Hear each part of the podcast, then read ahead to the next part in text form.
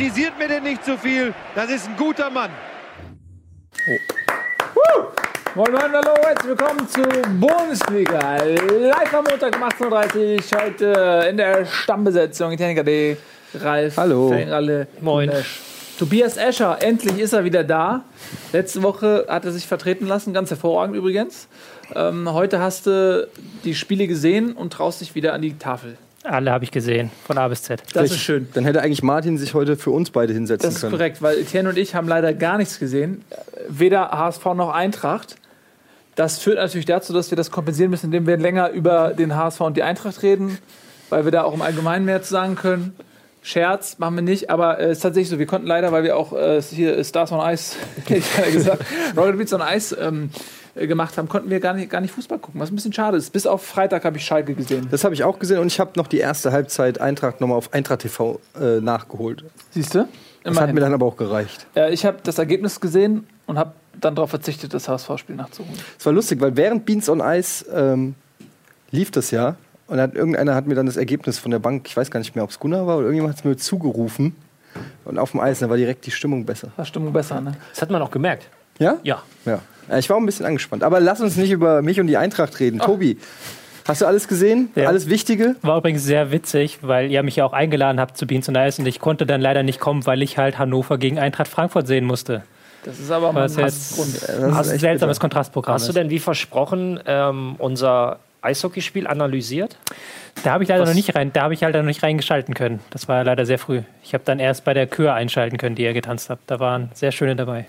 Schade, weil wir haben uns tatsächlich einiges überlegt gehabt. Wir saßen äh, vor dem Spiel längere Zeit zusammen und wollten halt. Ähm, das Pressing war ganz groß Pressing geschrieben. 4-2-3-1 haben wir auch Wir gespielt. haben ja auch schon relativ früh geführt. Das Spiel weiterhin dominiert. Das heißt, auch die äh, Mentalität passte, also gut eingestellt. Und äh, die taktischen Umstellungen haben dann nach dem kurzen Aufflackern der Hoffnung des Gegners haben die taktische um Umstellung von Etienne dafür gesorgt, dass wir dann Ja, man muss sagen, Sophia war ein Abwehrmonster. Oh ja, absolut. Das, das musste, habe ich hier, musste hier danach auch. Ich habe es gesagt. Ich sag, Furchtlos. Sophia, danke dafür, dass du dich da hinten so äh, drum gekümmert hast, dass wir kein Gegentor mehr kassieren. Also es war echt stark. Wahnsinn. Gut, zurück zum Fußball. Wahnsinn. So, so eine Großartig. Floskel. Wahnsinn. Zurück zum Fußball. Ja, ne? Finde ich auch. Und zwar beginnen wir heute mit unserer Spieltagsanalyse. Ja, Wie? das ist nicht der Bumper gewesen. Das ist, wir sehen jetzt Tobias, wie er an der Tobias. Tafel. Ich bin zu sehen. Du bist der Ball. Eieiei. Grandios. Ich gucke nämlich hier währenddessen drunten auf meinen Fernseher, der nämlich auch nicht läuft. Wo normalerweise Nichts das läuft hier. kommt. Fußball haben wir auch nicht. guck mal, was ist das hier für eine Du Sendung? hast doch, einen, ist du hast doch einen hier los? Laptop vor dir. Lass doch einfach Dings laufen. Bundesliga. Ja, Schau dir genau. selber zu. Ja, Leute, ähm, Freitag, ich habe ja gesagt, Schalke, Gladbach ist das Einzige, äh, von dem ich ein bisschen was gesehen habe. Ich werde deswegen ausschweifend schwafeln. Ganz verrückt. dass die Leute hinterher, wenn sie die Sendung irgendwie sich Revue passieren lassen, denken, ja, der Nils hatte schon einen amtlichen Redeanteil, der ist sehr kompetent. Ja, ähm, Fange ich direkt mal an. Schalke gegen Gladbach. Äh, Gladbach war unglaublich stark, hat sehr viele Chancen gehabt, hat aber mit einer, mit einer lächerlichen Hochnäsigkeit diese Chancen verballert, dass man irgendwann gedacht hat, das kann überhaupt nicht sein. Die, die spielen auswärts auf Schalke. Schalke hat da hinten ein Zweikampfverhalten, teilweise eine Passivität wie bei FIFA. Äh, kennst du das, wenn du bei FIFA nicht in den Zweikampf kommst, vor, kurz vorm Strafraum und du denkst, warum komme ich nicht in den Zweikampf? So muss sich Schalke gefühlt haben. Also, die haben sich da Chancen äh, rausgespielt äh, der, im letzten Drittel. Ähm, das fand ich unfassbar. Und trotzdem hat Schalke am Ende das Spiel gewonnen. 1 in Führung gegangen, das kam ultra überraschend. Dann kam direkt der Ausgleich.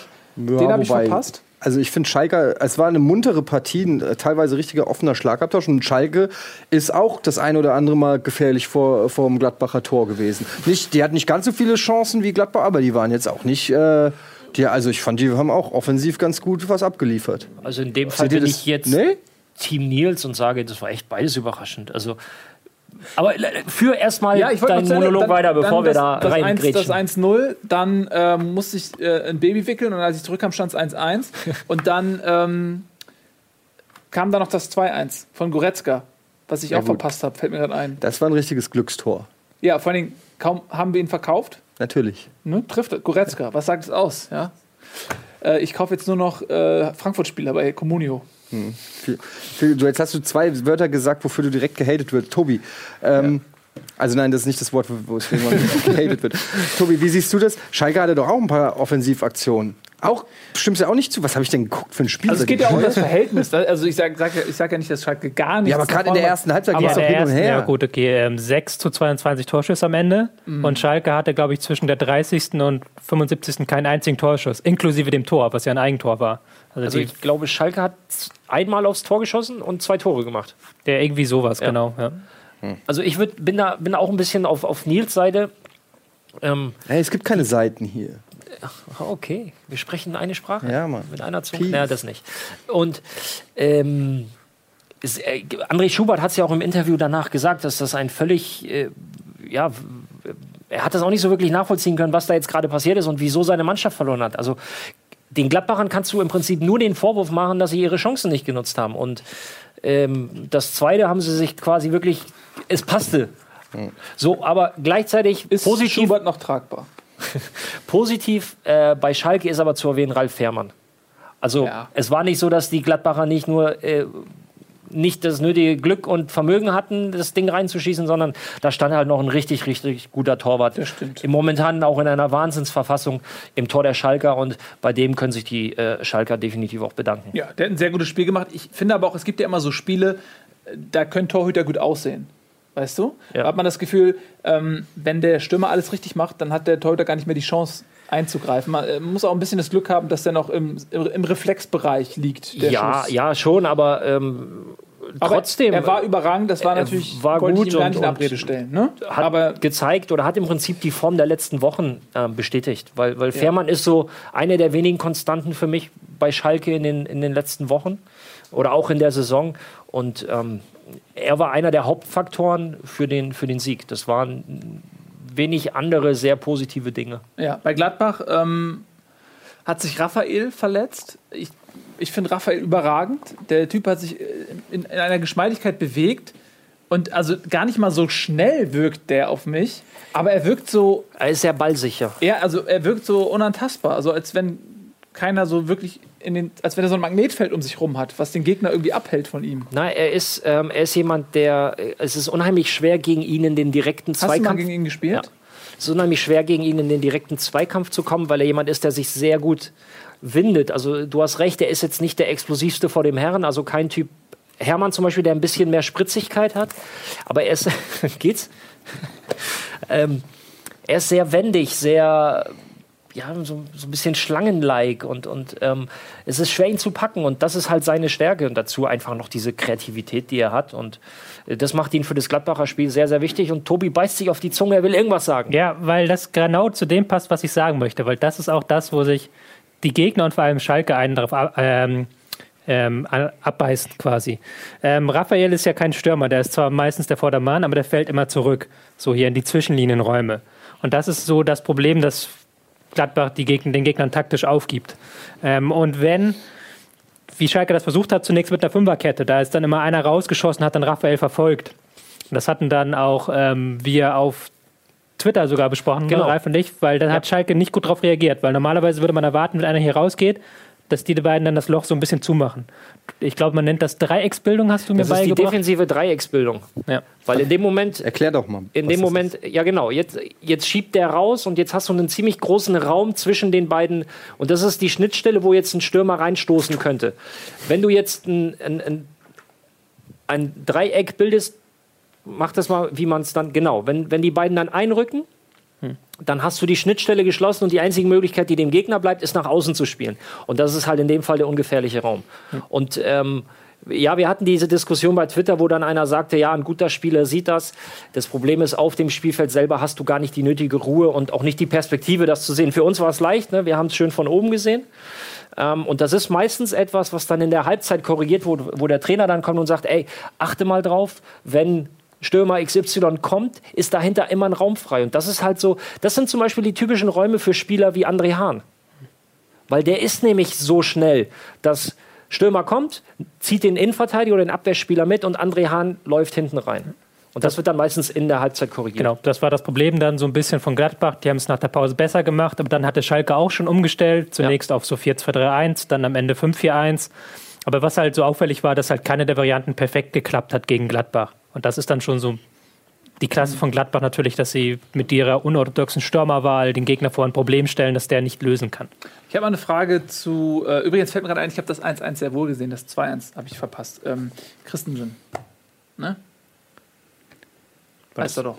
Der Gladbacher Verteidiger. Ja. Aus Ach so, der, Ja, genau. dieses Ähm, Billard, Billard-Ding. von ja. Chelsea. Ne? Über, überragender junger Mann übrigens. Er wird äh, als Nachfolger von John Terry gehandelt in London. Ähm, Gladbach würde ihn gern fest verpflichten, aber wenn er so weiterspielt, weiß ich nicht, ob sie da eine Chance haben. Ähm, aber äh, was ich sagen wollte ist, äh, André Hahn hast du gerade angesprochen. Ja. Der war lange verletzt, ironischerweise von äh, Geis im Hinspiel ein bisschen kaputt getreten worden und jetzt sein Comeback gefeiert, wieder gegen Schalke. Wie wichtig äh, ist der für Schalke noch? Äh, für, für, Gladbach. ja, Glaube- für Gladbach noch? Das ist dasselbe, was wir ja auch schon bei Patrick Herrmann hatten, die ja eine sehr wichtige Position äh, innerhalb des, gerade des Offensivkonstruktes haben. Ähm, und du hast es ja auch, ich glaube, letzte Woche gesagt, bei Herrmann merkt man, okay, jetzt kriegt er wieder einen Einsatz, jetzt bekommt er wieder Minuten, das, das wird immer besser. Und Hahn, du hast es gerade erwähnt, der war jetzt fünf Monate raus, glaube ich, waren es ungefähr, müsste ungefähr vom Zeitraum her hinkommen.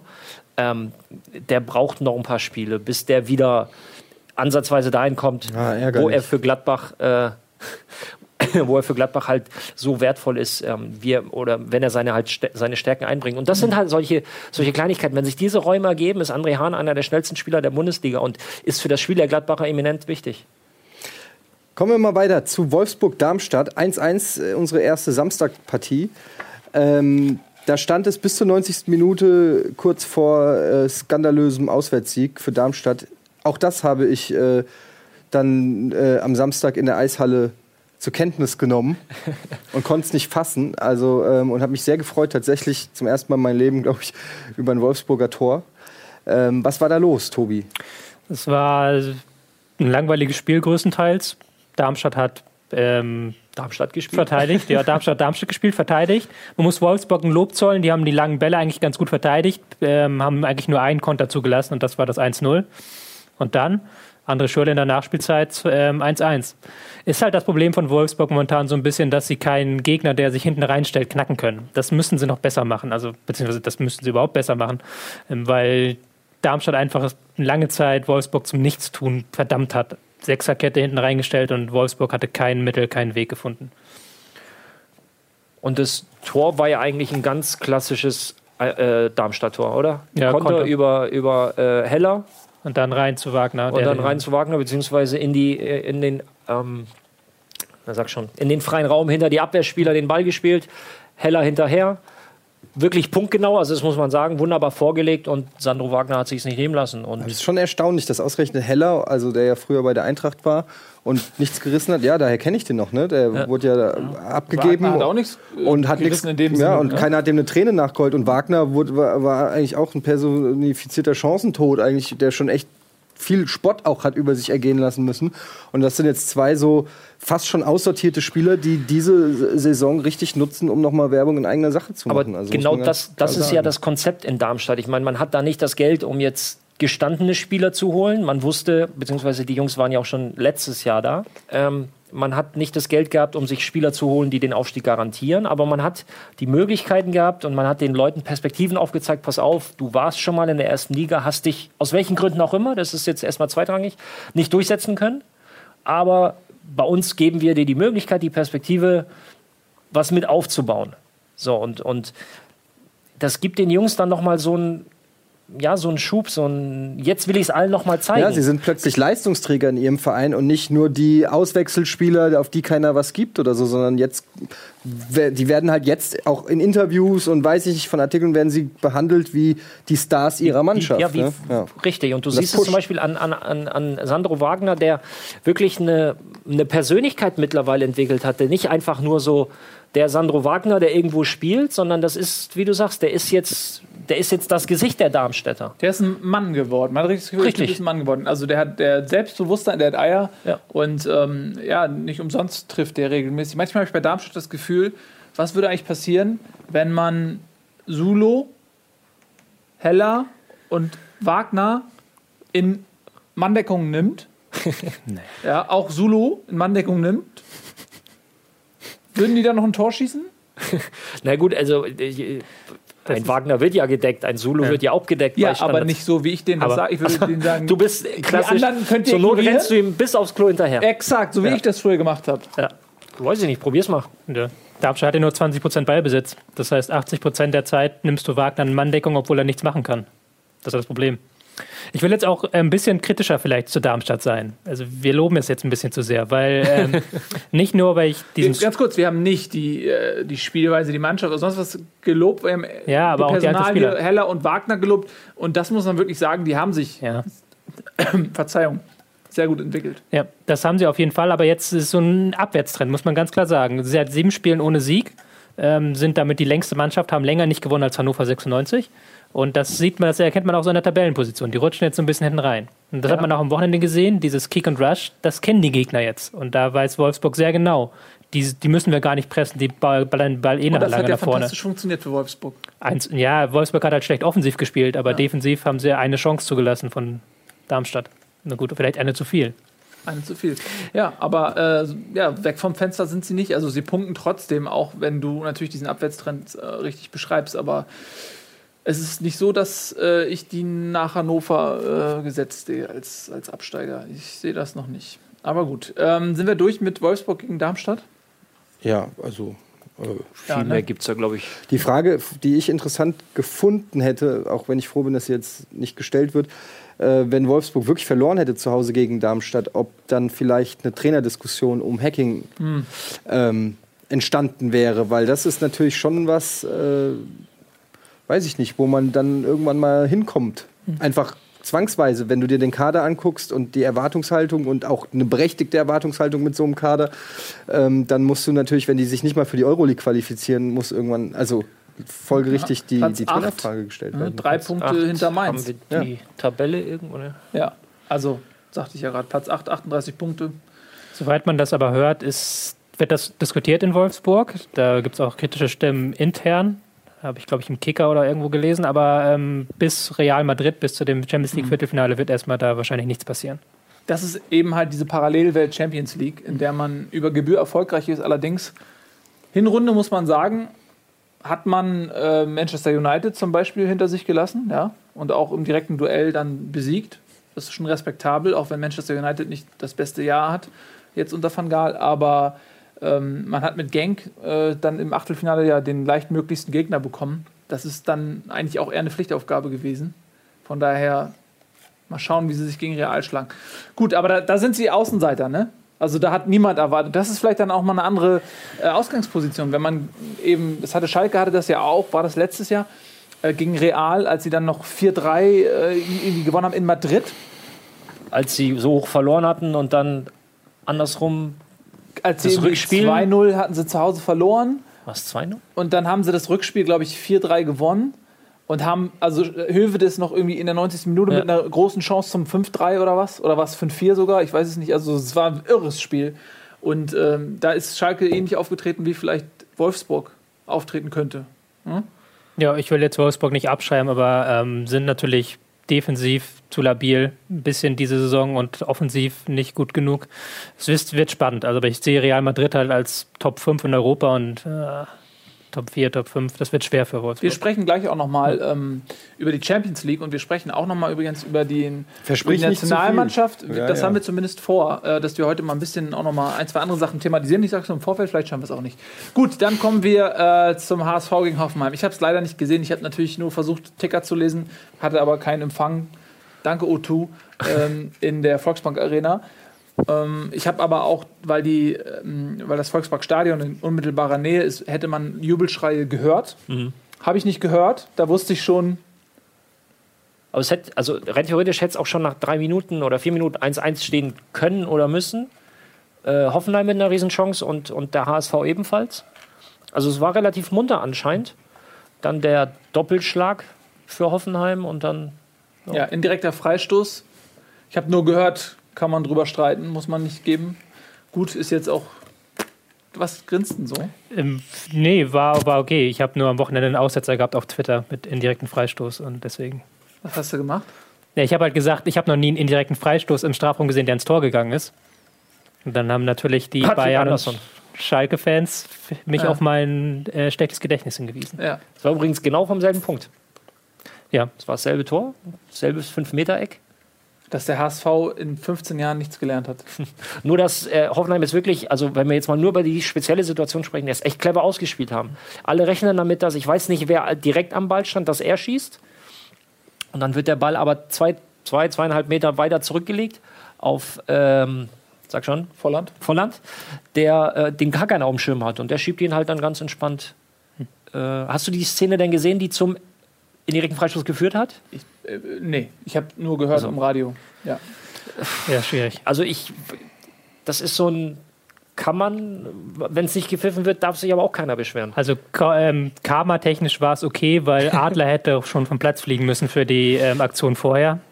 Ähm, für den Elfmeter. Ja, das ist Wobei ich, wobei ich ganz ehrlich froh bin, dass sowas halt nicht mit einer roten Karte bestraft wird. Ja, da aber es wird- mal jemanden, der es nicht gesehen hat. es war halt so, äh, welche, die, die, die rote Karte-Situation Die rote war halt die, äh, war es auch Volland, der auf ihn zugelaufen ist. Ja, ich glaube schon. Ähm, und Adler stoppt ihn quasi, also fault ihn. Also er legt den Ball, legt Ball dann vorbei, vorbei. das ganz klassische Ding.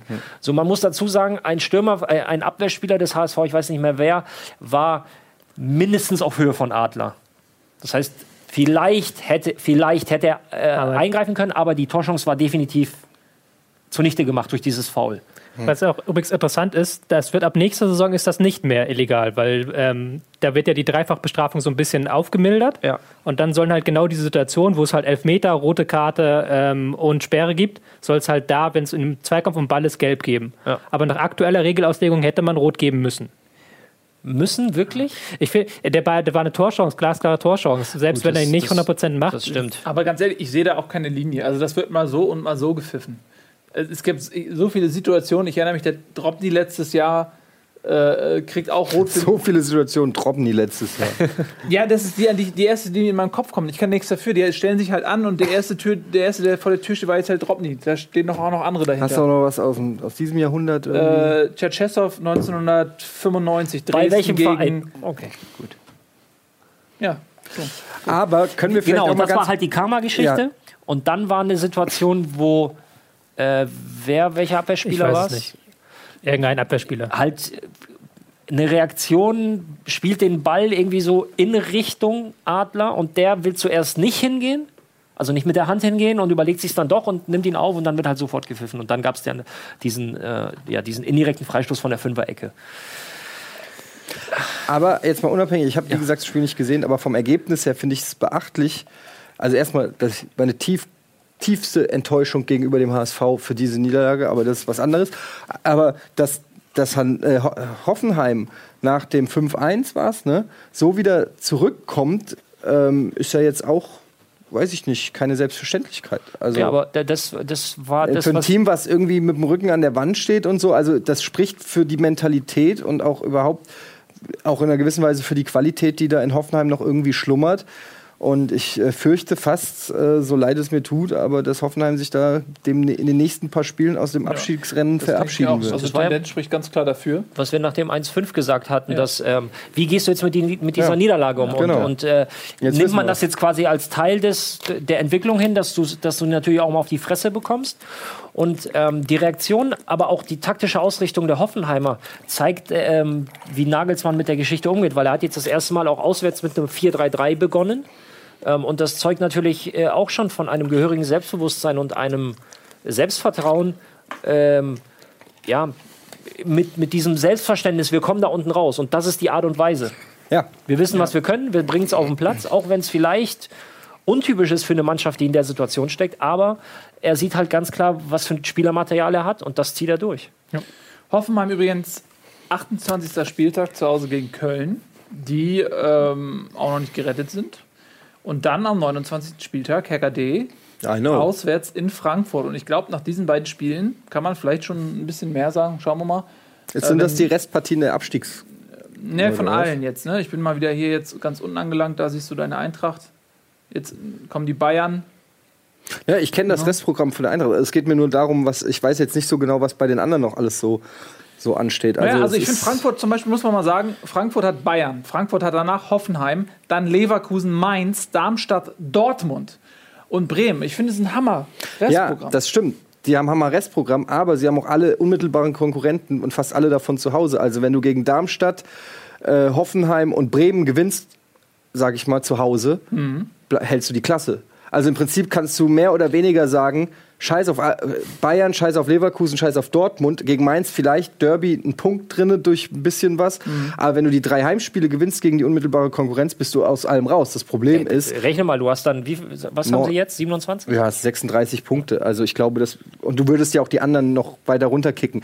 Also ich glaube, das würde reichen, aber ich glaube natürlich nicht, dass sie es schaffen, gegen diese drei zu Hause jeweils also neun Punkte zu holen. Aber theoretisch hat die Eintracht es selbst in der Hand, noch den Klassenhalt klar, klar zu machen. Das machen wir aber gleich. Also, Ich sage ja, ich, Will sag, ich nicht, er hat das ne? angefangen. Ich habe Sie- hab überhaupt nichts gesagt. Wir sind ja noch dabei. Also, ist ja, HSV gegen Hoffenheim ist ja auch genug Gelegenheit, ein bisschen mal auf den Abstiegskampf zu zielen. Der HSV übrigens hat in den nächsten beiden Spielen Hannover und dann Darmstadt.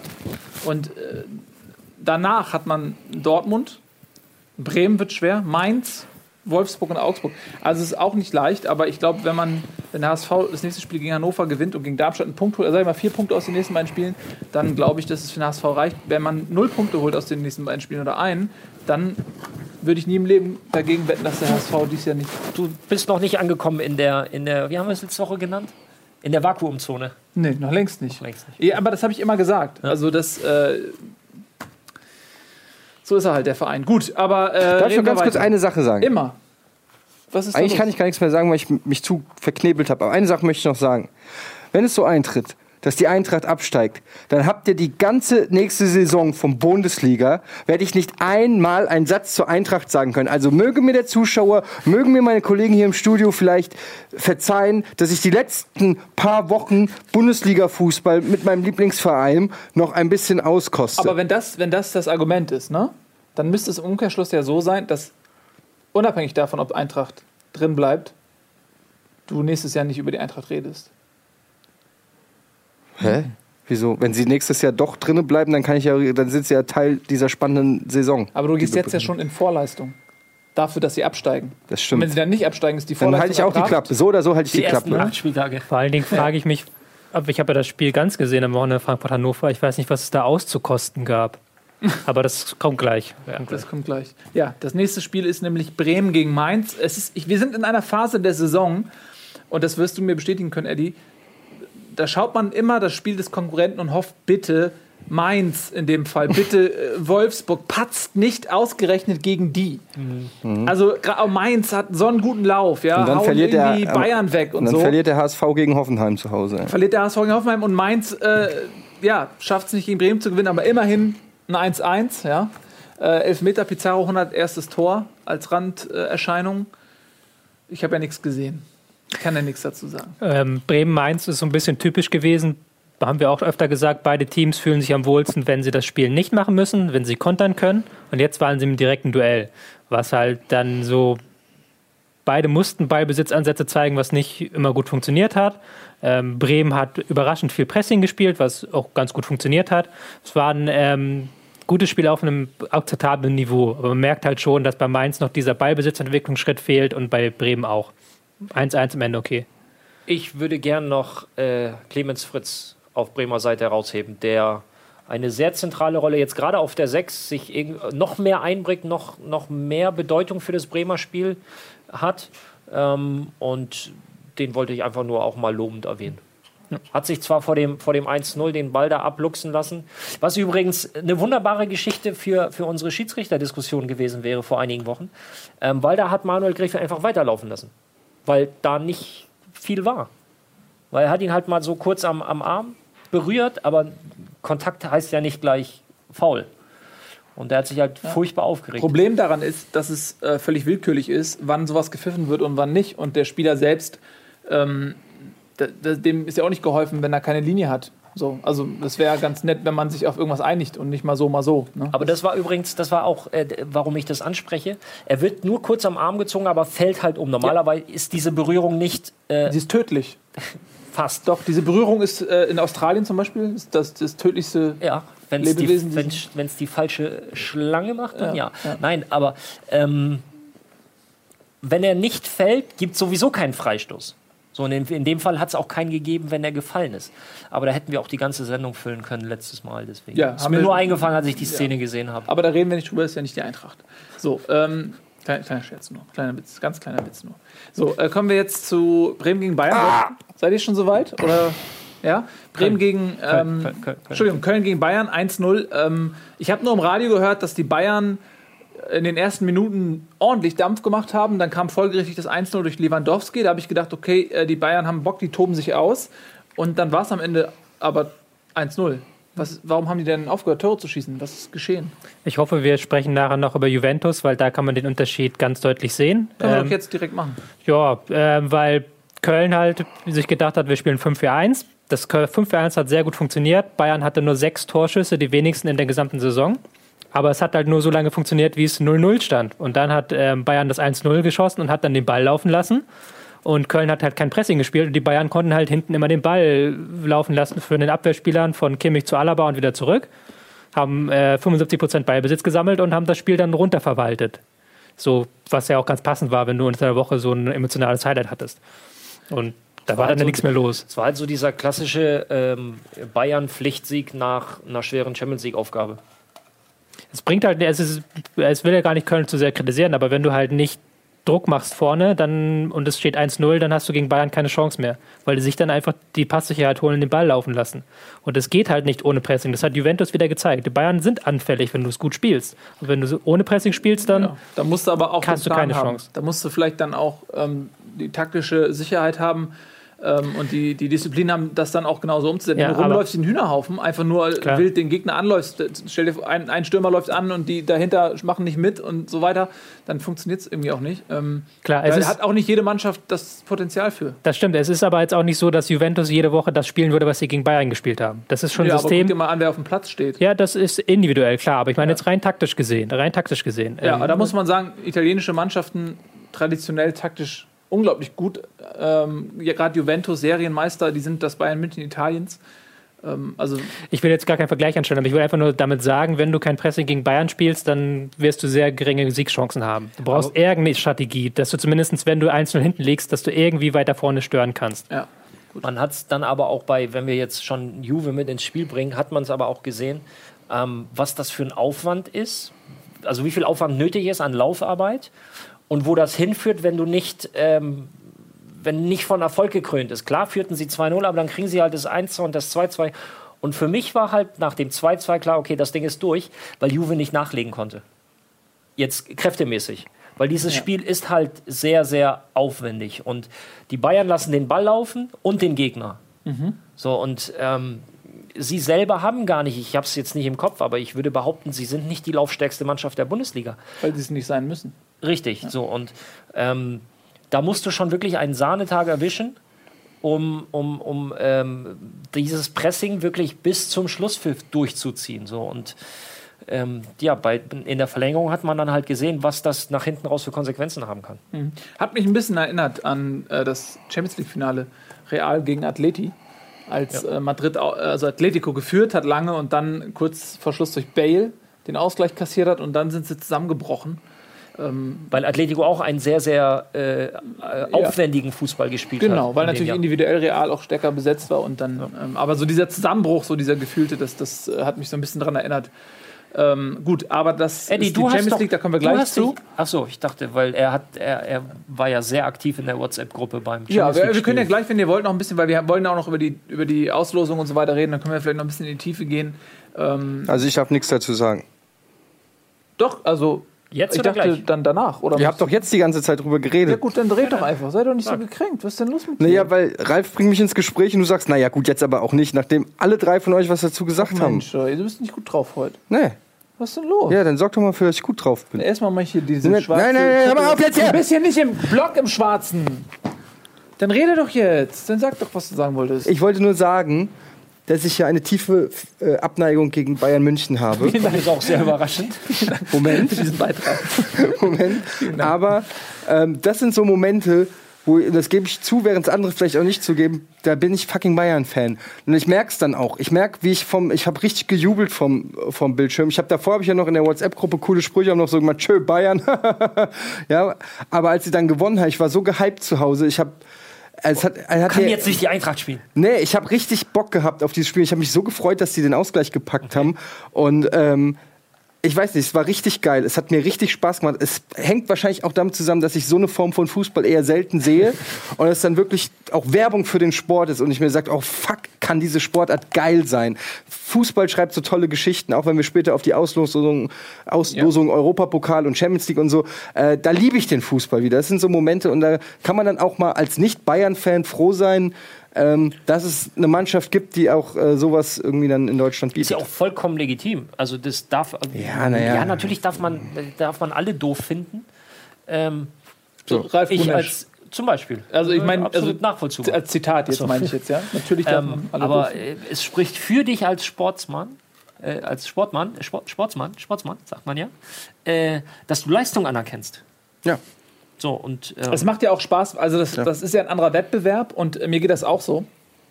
Aber ich bin dann auch eh immer so, keine Ahnung, da, da, da halte ich dann auch für die deutschen Mannschaften die Daumen.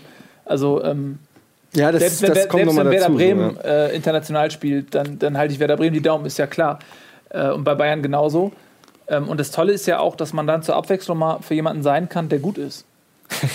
ja, weil es ein anderer Wettbewerb ist und ähm, das, das macht dann ja, ist so ein schönes Hintertürchen zum Erfolg, zum Ich Genuss. ziehe mich wieder zurück. so, was so, gesagt? zur Bundesliga. Aber wir reden gleich nochmal über die Champions League. Genau. Dann äh, sind wir bei Hertha gegen Ingolstadt.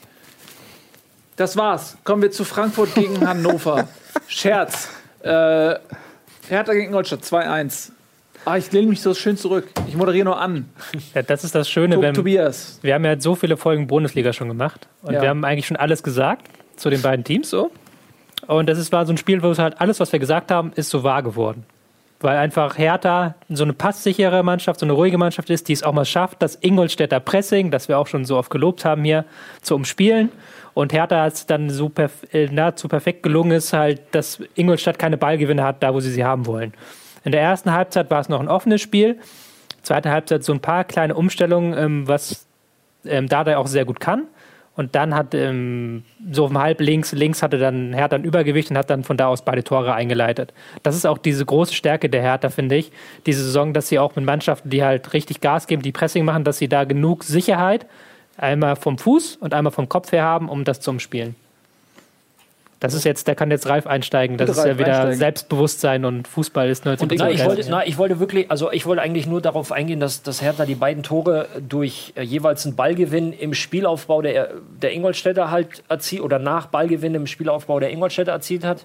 Ähm, es blieb gar keine Zeit, dass man sich groß formiert als äh, aus Ingolstädter Sicht, um, um halt wieder einen Riegel aufzubauen, sondern beide Ballverluste in der eigenen Hälfte noch, schneller Pass auf die linke Seite. Also es war ja zweimal über, über halb links, wie, wie Tobi gesagt hat. Und ähm, es ist halt auch wieder diese, diese Effektivität, die Hertha in der Hinrunde hatte. Es waren ja nicht viel mehr Chancen. Ich habe nicht das ganze Spiel gesehen, sondern ich habe jetzt, äh, hab jetzt auch noch die Zusammenfassung gesehen. Also wenn sie nicht bewusst irgendwas rausgeschnitten haben, war relativ wenig vor dem Tor. Und ja, gut, dann Ingolstadt durch, durch Lukas Hinterseher mit dem Anschlusstreffer, aber ähm, Aber das ist ja auch spät. typisch für beide Mannschaften, dass Ingolstadt es ja schafft, Torchancen zu verhindern und Hertha halt das Spiel so kontrolliert, dass sie halt nur sehr gute Torchancen bekommen. Muss ja, auch sagen, das waren wieder zwei hundertprozentige, die Hertha sich rausgespielt hat und die machen sie dann auch und das ist der Unterschied diese Saison. Ja. Was ja die erste Hälfte der Rückrunde halt nicht wirklich der Fall war, wo sie ja, glaube ich, erst am 23. oder so das erste Spiel gewonnen haben. Aber ähm, ich bin letzte Woche ziemlich angegangen worden, weil ich, weil ich Hertha nicht positiv bewertet habe. Also ähm, ich möchte das nochmal in aller Deutlichkeit sagen. Wer äh, am 26. Spieltag auf Platz 3 steht, das ist kein Zufall. So, aber, und das ist jetzt eher neutral gemeint, Hertha beschränkt sich halt darauf, ähm, Hertha spielt einen sehr simplen Fußball. So, und, äh, wenn sie ihre Chancen, ihre wenigen Chancen, die sie kreieren, nicht nutzen, oder wenn diese Effektivität, und natürlich ist das auch eine Qualitätsfrage, aber auch ein bisschen irgendwie auch Glück, nicht haben, sieht man in den ersten, nochmal in den ersten sechs, sieben Spielen der, der Rückrunde, was passiert. Da haben sie ja äh, keine Punkte oder wenige Punkte geholt, nur vereinzelt gepunktet. So, und jetzt haben sie sich das halt wieder erarbeitet. Und sie stehen zu Recht da und sind halt momentan auch definitiv ein Anwärter für die Champions League. Die Frage ist nur, was passiert da nächstes Jahr? Aber darüber können wir Gut, ja dann das- sprechen, wenn es soweit ist. e- Eben, da muss man schauen. Das ist ja auch nicht das erste Mal, ne, dass Hertha einen äh, kurzfristigen Ausflug in die Champions League äh, hatte, der dann am Ende nicht so viel gebracht hat. Weil das Problem ist, wenn du Champions League spielst, musst du deinen Kader dementsprechend umbauen. Ja, du musst den in die Breite ziehen, äh, qualitativ äh, erhöhen. Und wenn du dann das nächste Jahr drauf nicht in die Champions League kommst, da hast du diesen Kader an der Backe. Äh, Herr Gade. Dazu möchte ich was fragen. Das wird nämlich immer so gesagt. Ne? Jetzt müssen sie den Kader aufrüsten für die Champions League. Aber man könnte doch auch als Hertha einfach sagen: So, wir nehmen jetzt einfach die Champions League-Kohle für die erste Runde, aber wir scheißen komplett auf die Champions League. Jetzt einfach mal und nehmen diese Kohle und investieren die einfach In die Eintracht. in den Kader. Nein, aber jetzt Ja, aber spielen, ohne jetzt, also für die Bundesliga-Saison. Weißt du, was ich meine? aber spielen musst du die Spiele ja trotzdem. Ja, so, aber- du hast zum Beispiel, ich glaube, Freiburg ist ja auch ein Paradebeispiel dafür. Vorletztes Jahr in die, in die Euroleague Genau. gekommen. Und die sind ja nicht in die Euroleague Augsburg, Eintracht, Hertha selbst. Also es ist immer wieder das Gleiche. Die Vereine aus dem Mittel. Ja, es tut mir. Alles gut. Äh, danke, dass du Augsburg mit ins Spiel bringst. Augsburg und, und, und äh, Freiburg sind ja nicht jeweils in die Euroleague-Saison gestartet mit dem Anspruch, das Ding zu gewinnen. Das war ja für beide ein Abenteuer vielleicht ein bisschen hochgegriffen, aber äh, oh geil, wir haben uns, uns sportlich qualifiziert für einen europäischen Wettbewerb, das nehmen wir mit, da haben wir auch unseren Spaß und schauen mal, wie weit es kommt. Spielen musst du die Spiele aber trotzdem. Natürlich nimmst du auch die Kohle mit. Aber die Belastung hast du ja, egal wie du an die Geschichte rangehst. Was willst du machen? Willst du noch die zweite Mannschaft hinschicken? Ja, zum Beispiel. Ja, aber dann kriegst du. Die Spieler wollen es ja, die Spieler wollen ja spielen. Ja, du willst ja aber keinen ich mein- kommen, der das. Also das, ich verstehe deinen Punkt, der ist auch logisch, aber die Spieler wollen es erstens und die Belastung ist da und das ist ja das Problem, dass der Trainer sich auf eine neue Situation einstellen muss. Dada hat das ja auch noch aber nie es gemacht. ist halt komisch, dass eigentlich ein, äh, ein Ziel, das du die ganze Saison anstrebst, nämlich möglichst hoch in der Tabelle abzuschneiden, in der kommenden Saison eventuell zum Bumerang wird und äh, dich richtig kostet. Und es kann, es ist ja irgendwie scheiße. Also, und wenn man das weiß, und das ist ja wirklich bei so Vereinen, die eben noch nicht in der Breite so aufgestellt sind, dass sie das regelmäßig stemmen können oder auch vom Etat. Äh, da, es muss ja irgendwann mal jemanden geben, der das Ja, aber nochmal, was ist die Alternative? Willst du hier immer nur die zweite Mannschaft zur, zur Euroleague schicken oder zur Champions League? Naja, ich, ich habe, wer bin ich, wenn ich jetzt die Lösung hätte, würde ich nicht hier sitzen. Also, aber was man machen könnte, ist, das ist der langfristige Plan, du schickst tatsächlich nur die zweite Mannschaft oder die Jugendmannschaft, die sammelt da auch noch hochwertige Erfahrung und fliegst dann in der Champions League raus. Es muss aber ja ein, es gibt ja einen finanziellen Pflichtanteil, also den du da rausziehst. ne? Also ja du schon mal Prämien für die Spiele. Prämien und so du weiter, dass du vielleicht trotzdem deine paar Millionen abschöp- abschöpfst und du konzentrierst dich auf die Bundesliga, aber so, dass du es vielleicht drei, vier Jahre in Folge schaffst, Genau. ne, in die Champions League zu kommen und die Kohle dann langfristig so aufbaust, bis dahin sind die Jugendspieler auch mit Champions League-Erfahrung ausgestattet, die starten dann richtig durch, eventuell. Aber ähm, das wäre dann vielleicht der langfristige Plan. Aber ihr wisst schon, dass das dann, wenn wir das wirklich konsequent so Wort für Wort umsetzen, ziemlich viel von Wettbewerbsverzerrung hätte. Ach, wir reden jetzt von Wettbewerbsverzerrung. Jetzt mal, Im rein- Fußball. Jetzt mal ganz ernsthaft. Du spielst Samst, äh, Mittwoch gegen Real Madrid und Samstag Ja. gegen Darmstadt. Ja. Jetzt mal an Ralf gefragt, wo willst du spielen als Spieler? Wo willst du Also Darmstadt aufgestellt habe ich doch werden? gespielt. Das ist doch kein Wunschkonzept. gegen Real spielen. Wenn das, Ja, wenn das übergeordnete strategische Konzept vom Präsidenten vorgegeben wird, da kann doch jetzt nicht äh, ein Spieler kommen mit seinen. Ja, aber das Theater, wirklich, dann, wenn wir wirklich das jetzt mal wortwörtlich, wir spinnen mal ein bisschen rum, wenn wir, Ja. das, für, Wort- äh, wenn wir das wortwörtlich nehmen, das ist Wettbewerbsverzerrung. Warum? Bei allem Respekt für die Spieler der zweiten Mannschaft und der U19, das sind alles gute Fußballer. Aber Ja, aber wenn das Nicht Ergebnis die das gleiche ist, wenn die eh, wenn, wenn die dann eh mit dem Kader in der Champions League Dritter oder Vierter Aber werden. du hast, was heißt das Ergebnis ist das gleiche? Schau dir Augsburg an. Augsburg ist, wie viele Tore haben jetzt gefehlt gegen Liverpool? eins. Hältst du es für unmöglich? Liverpool hat einen riesen Namen, aber schau dir doch mal die Tabelle in England an. Wo steht denn Liverpool? Sieben oder so. Sind die sogar Achter? Haben Ja. wir jetzt verloren gegen Bournemouth? Nee, nicht Tottenham Southampton, gespielt. oder? Southampton. Nach 2-0 Führung, 3-2 verloren oder sowas. Also es ist jetzt keine Unmöglichkeit gewesen, Liverpool Guck mal, zu ich schlagen. schlag ja auch noch ein bisschen rum. Ich provoziere nur, aber Ist hat ja ja super vollkommen- funktioniert. wobei- ist ja auch vollkommen Ich- in Ordnung, aber den, den Ansatz von euch beiden kann ich absolut verstehen. Aber danke, Tobi.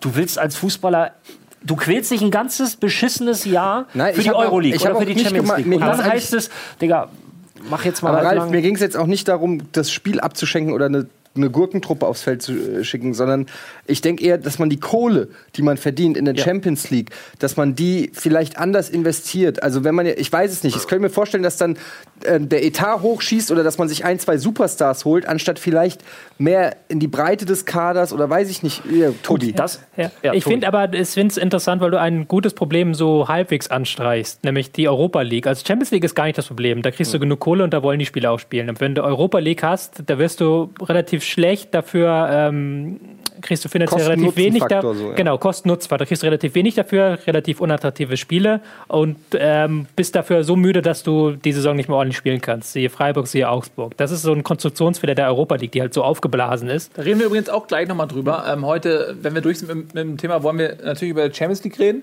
Wir wollen äh, über die Euroleague ein bisschen reden, aber wir wollen auch über die äh, sogenannte Superliga reden. Wir kommen nämlich gleich noch auf Rummenigge und äh, Die griechische? seine die griechische Superliga. Was hast du? Wieso denn griechisch? Die heißt auch Superliga. ja, Super Super League. die, das ist die, die türkische türkische. Super League, ja. Meine ich doch. Was Ja. habe ich gesagt? griechische. Die Wie heißt die? Super- Ja.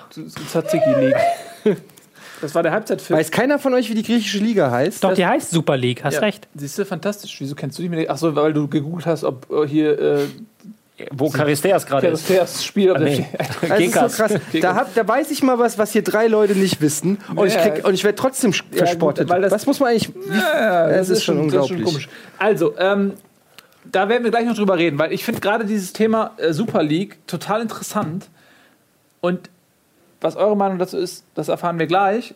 Nach der Halbzeit, nach den letzten drei fehlenden Begegnungen der Spieltagsanalyse. Bis gleich.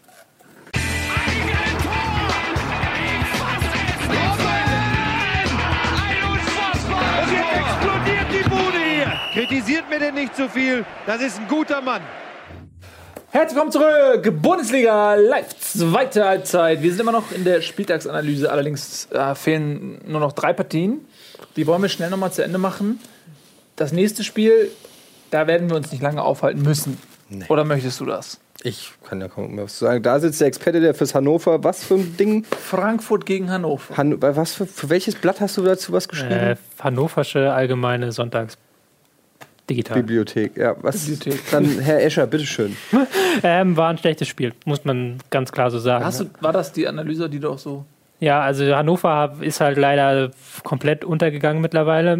Das ist auch, es gibt halt so Sachen, wo du als Taktikanalyst dann guckst du halt da, was für eine Formation spielen die, was machen die da so und dann sind das oft Details, wie wir vorhin hatten bei, ähm, bei Schalke, Schalke. gegen Gladbach, was halt einfach so ein Mini-Detail ist, was sich aber in diesem Niveau sehr auswirkt. Aber bei Hannover sind halt so ganz basic Sachen, wie verschiebt eine Viererkette, wie stehen wir kompakt, wie spielen wir im Pressing, die einfach nicht funktionieren momentan. Ich will jetzt nicht da als Thomas Schaf reinreiten, weil es auch vielleicht einfach Kopf ist, weil die Spieler auch so über den Platz schludern, so. So, also, Zeig nochmal. so, so. Ist das zu sehen? Ja. Nee, zeig mal in eine andere Richtung, weil da ist der Becher vor. Achso, so. Ja, was halt leider, leider passiert. Und dann, dann hast du halt da diese Grundkompaktheit fehlt, es fehlt ein Pressing, es fehlt ein Plan, den Ball zu erobern und dann wird der äh, Pass hinter die Abwehr einfach gespielt. Von, das hat ja Frankfurt drei, vier Mal geschafft, ne, einfach so. Das ist dieses Stückwerk, worüber wir, glaube ich, letzte oder vorletzte Woche gesprochen haben, wo so jeder so, so jeder Mannschaftsteil und jeder Spieler für sich irgendwie sich auf dem Platz bewegt. Ähm, und ja, Thomas Schaf ist im Winter gekommen, aber da ist schon lange vorher ähm, einiges falsch gemacht worden. Ich glaube, natürlich werden sie es nicht, nicht äh, öffentlich sagen können. Aber Schade, ja, dass er im Winter gekommen ist und nicht im Gewinter. Gewinnt er? Ge ge- nee? Ja, nee? ja, gut. Okay. Ja, gut. Ja. Äh, Frage an dich, Ralf, als ehemaligen Fußballprofi. Ja.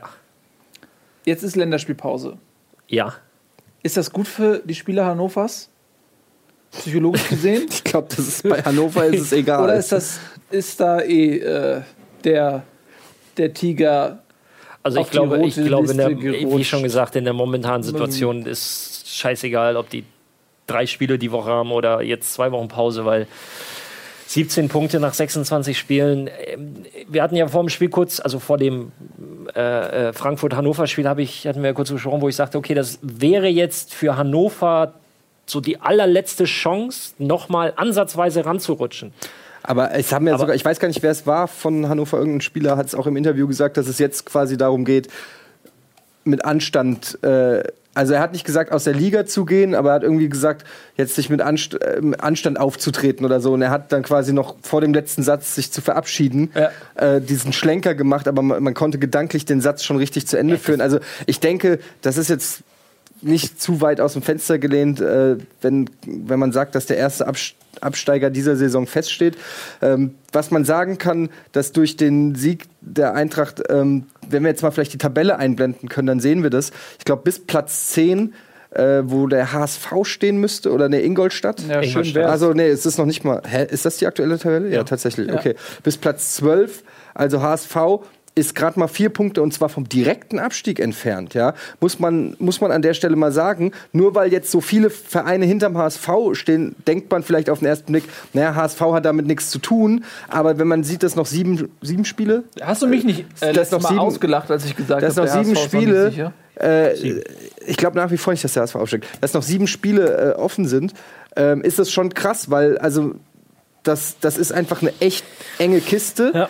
Und es ist, wird wahrscheinlich wirklich auf den allerletzten Spieltag, auf die allerletzte Sekunde, so irgendwie so ein Herzschlagfinale, wo sich dann noch in den letzten Sekunden die Tabellenplätze, je nachdem, wie es auf den anderen Plätzen aussieht, verschieben kann. Ich muss aber, ich bleibe trotzdem bei dem, was ich gesagt habe. Ähm, am Ende wird sich dann eine gewisse Qualität durchsetzen. Wir haben schon über Hannover gesprochen. Ähm, Augsburg hat eigentlich auch ähm, meiner Meinung nach, auch wenn sie verloren haben, eine richtig gute Partie äh, gezeigt. Oder zumindest von der Spielanlage war das äh, also zehnmal besser, als was zum Beispiel eine Eintracht aufs Parkett legt. Ähm, die zwei schlecht, spielerisch schlechtesten Mannschaften, die wirklich vom spielerischen, vom technischen, vom taktischen momentan am schlechtesten sind, sind Eintracht und Hannover. Und deshalb glaube ich, ähm, dass der HSV zum Beispiel nicht absteigen wird. Du kannst ja jetzt fast so weit gehen und sagen, durch den Sieg Frankfurts sind selbst Köln, Ingolstadt und Stuttgart noch nicht durch. So, wo ich aber sage, ähm, rein rechnerisch gebe ich, äh, ne, kann man da nicht widersprechen. Aber du musst halt gucken, dass dann äh, zwei, vier, sechs Mannschaften alles gewinnen müssten oder fast alles gewinnen müssten und die anderen müssten alles verlieren, damit eine der, also die entsprechende Mannschaft, damit sie da noch unten reinrutscht. Also ähm, das ist dann, das wäre schon fast Teufelszeug. Also du hast im Prinzip, Hannover ist ja raus, es gibt noch einen direkten Abstiegsplatz. Richtig. Der wird verteilt auf Frankfurt bis, meiner Meinung nach, bis äh, HSV. Ich, Stuttgart, also das kann ich mir nicht vorstellen. Also bis Platz 12, Platz 12 bis 17, die Mannschaften machen den einen direkten Abstiegsplatz unter sich aus. Und dann in der Relegation hast du ja nochmal äh, eine zweite Chance. Allerdings, dieses Jahr will man nicht unbedingt Relegation spielen, weil äh, da oben die drei Top-Teams, äh, Red Bull Leip äh, Leipzig, Rasenballsport Leipzig, äh, Freiburg und Nürnberg. Das sind drei klasse Mannschaften, die alle erfolgsverwöhnt mit sehr viel Selbstbewusstsein in die Relegationsspiele gehen, egal wer es ist. Und die haben alle drei richtig hohe Qualität. Richtig Qualität. Und wenn man sich mal die Tabelle in der zweiten Liga anguckt, ist es jetzt auch nicht so, dass es nicht auch Leipzig sein kann. Ja? Und wenn man sich mal anguckt, was Leipzig für einen Kader und für Ambitionen hat, ähm, da gehst du als Erstligist nicht als Favorit in die Partie. Das ist anders als die letzten beiden Jahre, als Karlsruhe äh, und Fürth in der Relegation waren. Das wird dieses Jahr ähm, eine ganz, ganz enge Kiste. Und man muss sagen, die, was ich an der Tabelle auch interessant finde, ist die Tordifferenz. Weil wenn man jetzt überlegt, zum Beispiel, dass eine Eintracht noch äh, jetzt nächstes Mal erstmal auswärts, auswärts Bayern, dann noch Leverkusen und Dortmund. Ähm, also da kann auch noch mal ordentlich.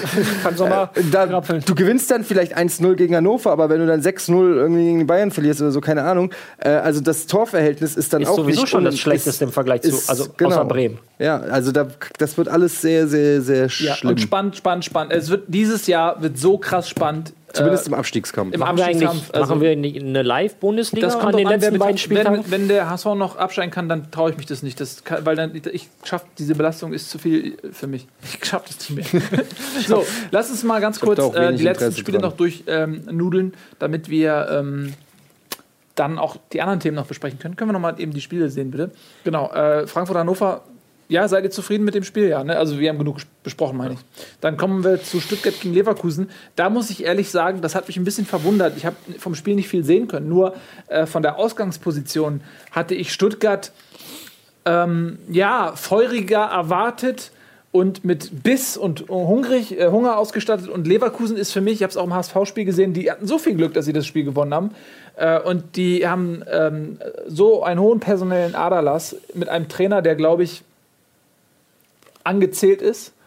Ähm, und mit ganz jungen Leuten ist man da teilweise hingefahren nach Stuttgart und hat trotzdem 2-0 gewonnen. Das hat mich ein bisschen überrascht in dieser Deutlichkeit. So, wie war das Spiel denn? Also Stuttgart kommt jetzt so langsam wieder auf das Stuttgart-Level für mich in dem Spiel. Aber was ist das Stuttgart-Level? Ja, das Stuttgart-Level ist nicht äh, ähm, 18 Punkte aus sieben Spielen. Das Stuttgart-Level ist vielleicht eher 12, 13, 14 Punkte aus sieben Spielen. Sprich, ähm, du hast auch mal solche Spiele gegen Leverkusen dabei. Leverkusen eigentlich mit einer, kann man sagen, normalen Leistung. Also es war wieder so, man hat wieder gesehen, was eigentlich die Qualität der Leverkusener ist. Man hat gesehen, dass äh, äh, Kiesling relativ torgefährlich hat, hat das eine Ding da verpasst, wo, wo Tüter noch, noch gut rettet auf der Linie. Super Torwart. Was ja sein Job ist. Aber ähm, Schröder hatte so nach dem Höhenflug die ersten Wochen äh, ähm, seit Kramnis äh, endgültiger Verpflichtung äh, oder Vertragsunterschrift. Äh, die Flitterwochen sind vorbei. Kann man das so sagen? Ja, würde ich auch so sagen. Also wir haben ja dann oft besprochen, dass sie defensiv besser stehen als unter Zorniger. Ja. Jetzt fehlt so ein bisschen die Weiterentwicklung.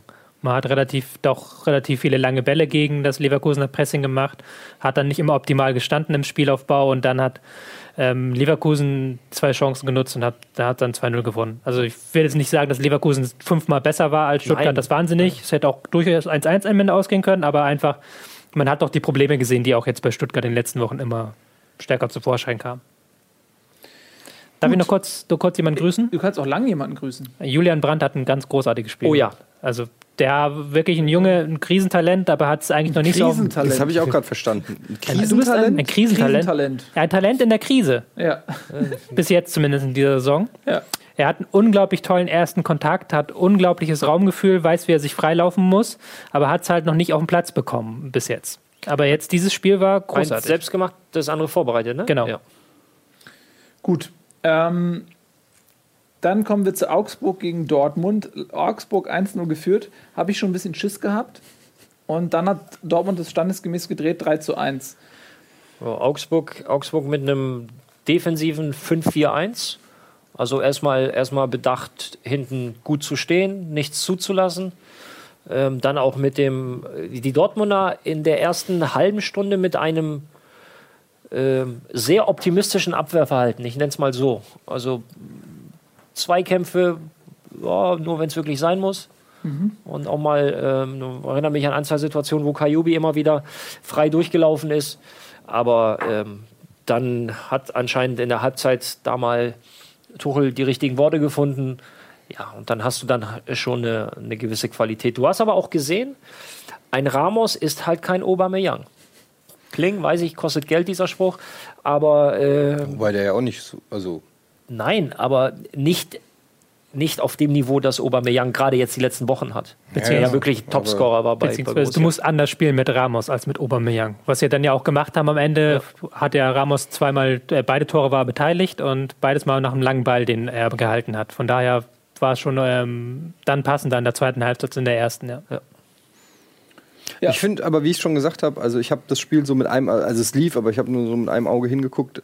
Ähm, und ich fand, was ich, also was mir gefallen hat, und das unterscheidet dann eben Augsburg auch nochmal von anderen Abstiegskandidaten, ist, dass da einfach eine schon eine ganz gute Spielanlage vorhanden ist. Ähm, vielleicht, äh, also die wirkten jetzt nicht wie komplett verunsicherte vom Abstiegsbedrohte, auch wenn die da eigentlich punktemäßig eigentlich das durchaus diese Angst im Nacken spier, spüren mussten. Und die haben ja auch eine Menge zu verlieren, haben sich viel aufgebaut mit unter Weinziel und Reuter. Und jetzt ein Gang in die zweite Liga würde den Verein wahrscheinlich auch eher härter treffen, aber irgendwie ich bin jetzt nicht in den Augsburger Medien zu Hause, weiß ja nicht, was da so geschrieben wird, aber man hat nicht so das Gefühl, dass da dieses Schreckgespenst Abstieg so über dem Verein kreist, wie jetzt zum Beispiel über Hannover oder, oder Frankfurt oder so. Ähm, was vielleicht auch eine Form von Selbstbewusstsein ist, die sie haben und glauben ans eigene Spiel. Ich sehe das vielleicht sogar ein bisschen kritisch, dass das nicht vorhanden ist, weil ähm, das ist so ein bisschen wie Freiburg letzte Saison. Die haben ja auch immer gut gespielt und alle so, ja, Freiburg, die, die, die machen schon noch ihre Punkte. Und das ist so ein bisschen bei Augsburg jetzt so. Da fehlt auch so, so dieses, was man ja, Frankfurt, habe ich hier vielleicht nicht genug gelobt, die hatten ja richtig gewollt, da hast du wirklich gemerkt am Wochenende, die Spielerisch hat nicht alles geklappt, die wollen, genauso Bremen und sowas.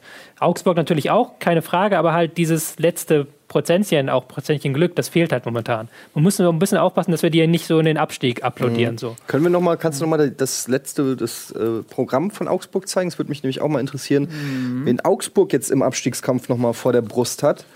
Augsburg hat Mainz auswärts, Bremen auswärts, Stuttgart zu Hause, Wolfsburg auswärts, dann Köln zu Hause, Schalke auswärts und am letzten Spieltag.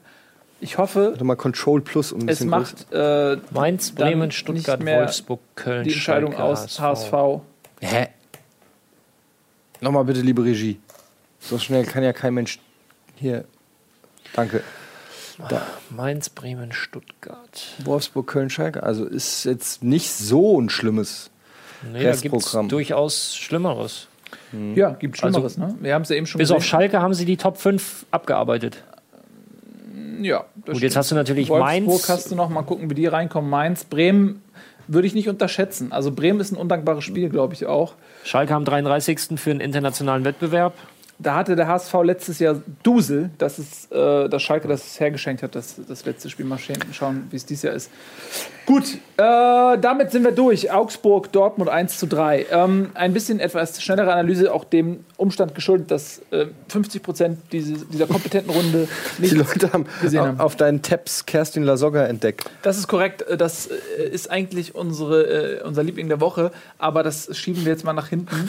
Ähm, obwohl wir schieben es nach vorne, weil du es gesagt hast. Wieso ist denn hier so ein Kabel an dem. Guck mal, wer hat denn den Zug hier manipuliert? Welches Schwein? Siehst du das? Guck mal. Sie wollen ihn entgleisen lassen. Ja, also. Hier ist unser Liebling der Woche. Warte, der Bumper, der Bumper. Ah, na gut. Okay. Ich fahr nicht so gut.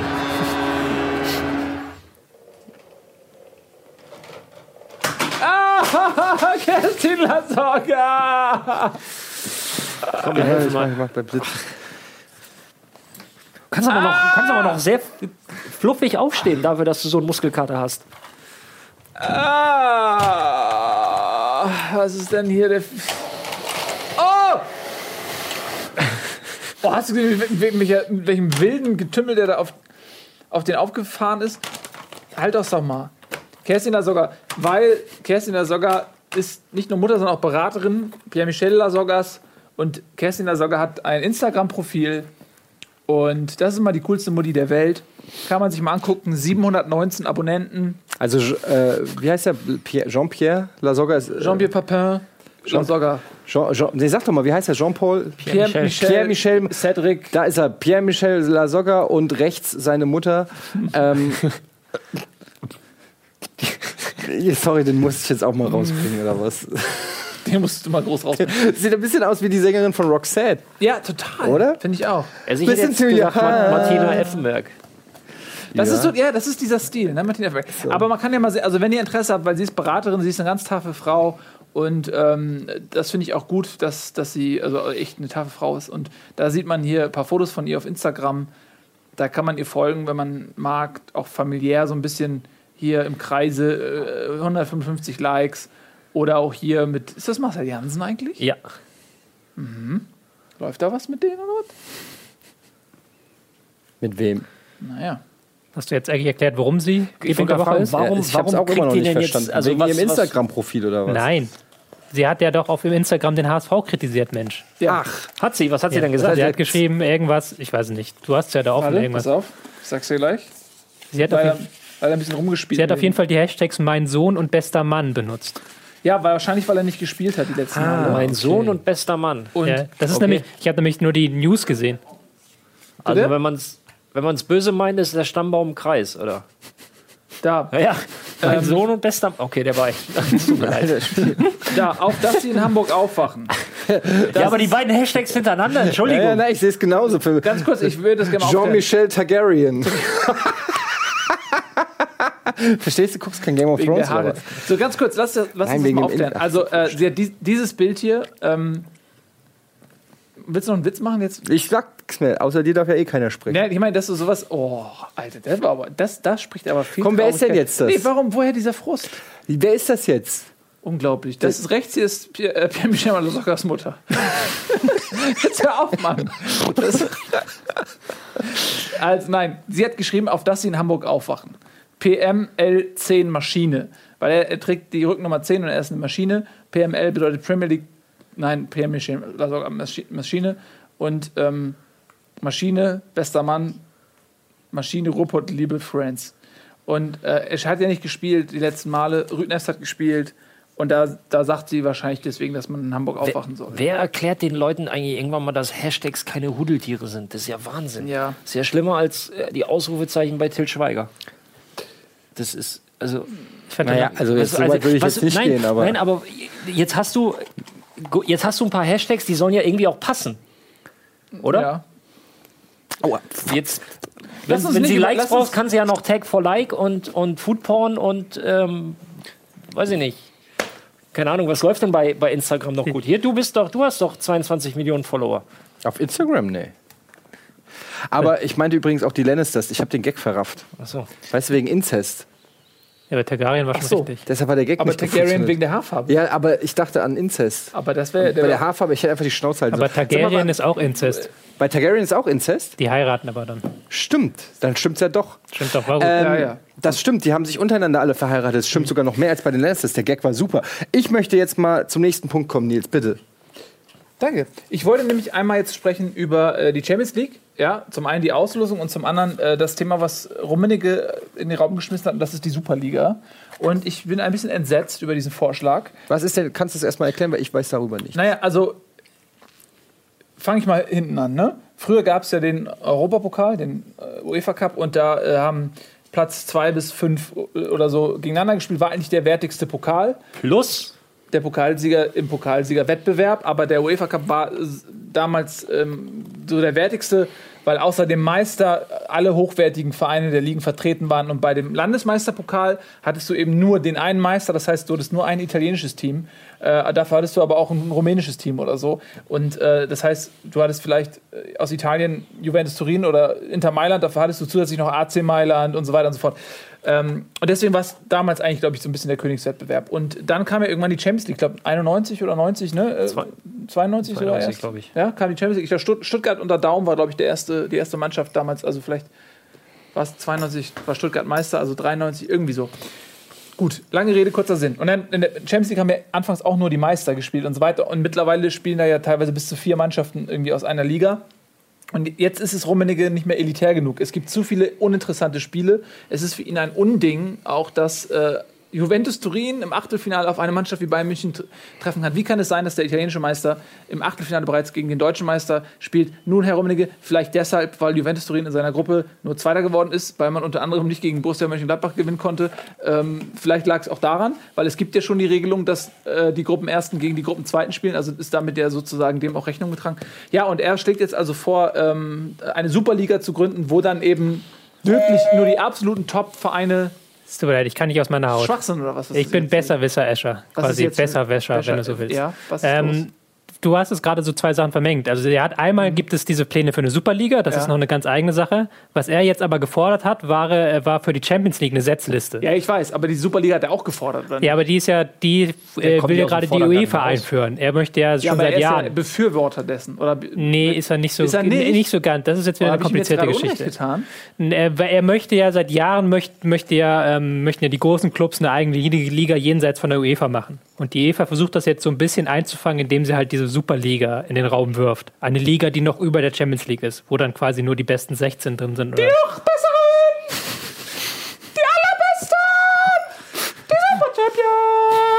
Und die kriegen dann eine Milliarde pro Antritt, mindestens. Äh, Mindestens. damit sie auf alle Zeiten gesetzt sind in der Liga. Exakt, damit der Vorsprung zu den, zu den niederen Clubs Genau. sich noch dass, weiter vergrößert. Dass man dann keine drei Ligen mehr hat, sondern äh, zwei Ligen mehr hat, sondern drei Ligen. Ja. Und dass auch oben bestimmte Teams dann gesetzt sind. Dass halt Barcelona immer an der Superliga spielt. Ja, und ich meine, man versteht den Gedanken, weil wir haben es gerade auch gesagt, dann spielt Bayern gegen Juve und man sieht einen, einen qualitativ hochwertigen Fußball, wie man ihn als Bundesliga-Zuschauer nicht geboten bekommt.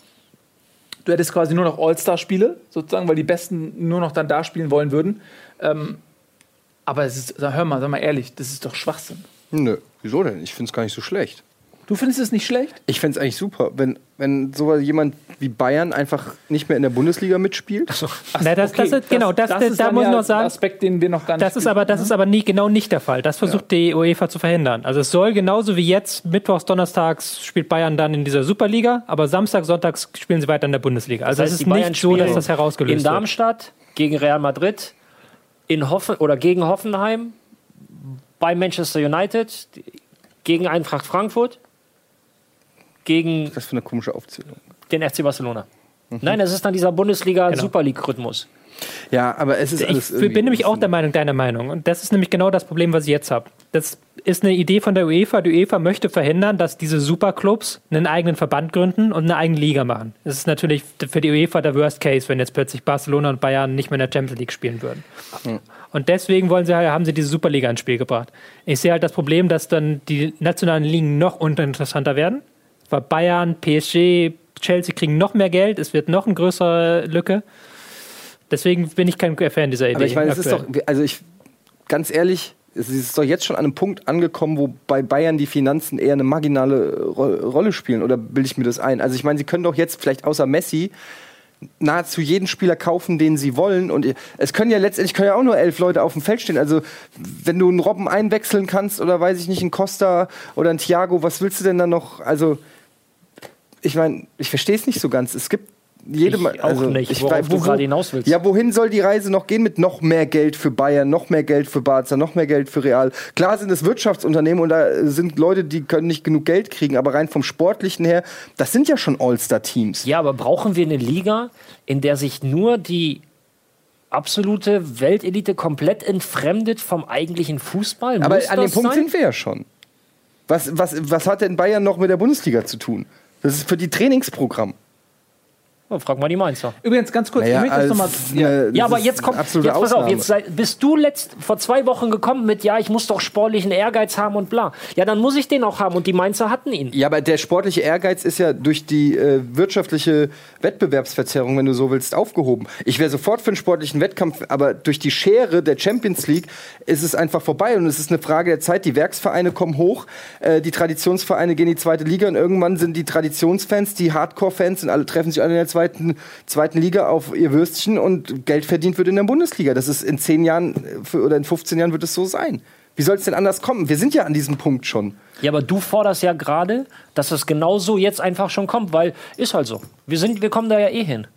Naja, Na, ich sag- natürlich, na, ich, ich sag sag- nicht, dass ich das gerne so hätte, aber es ist, es ist in, in meinen Augen ist es quasi schon so.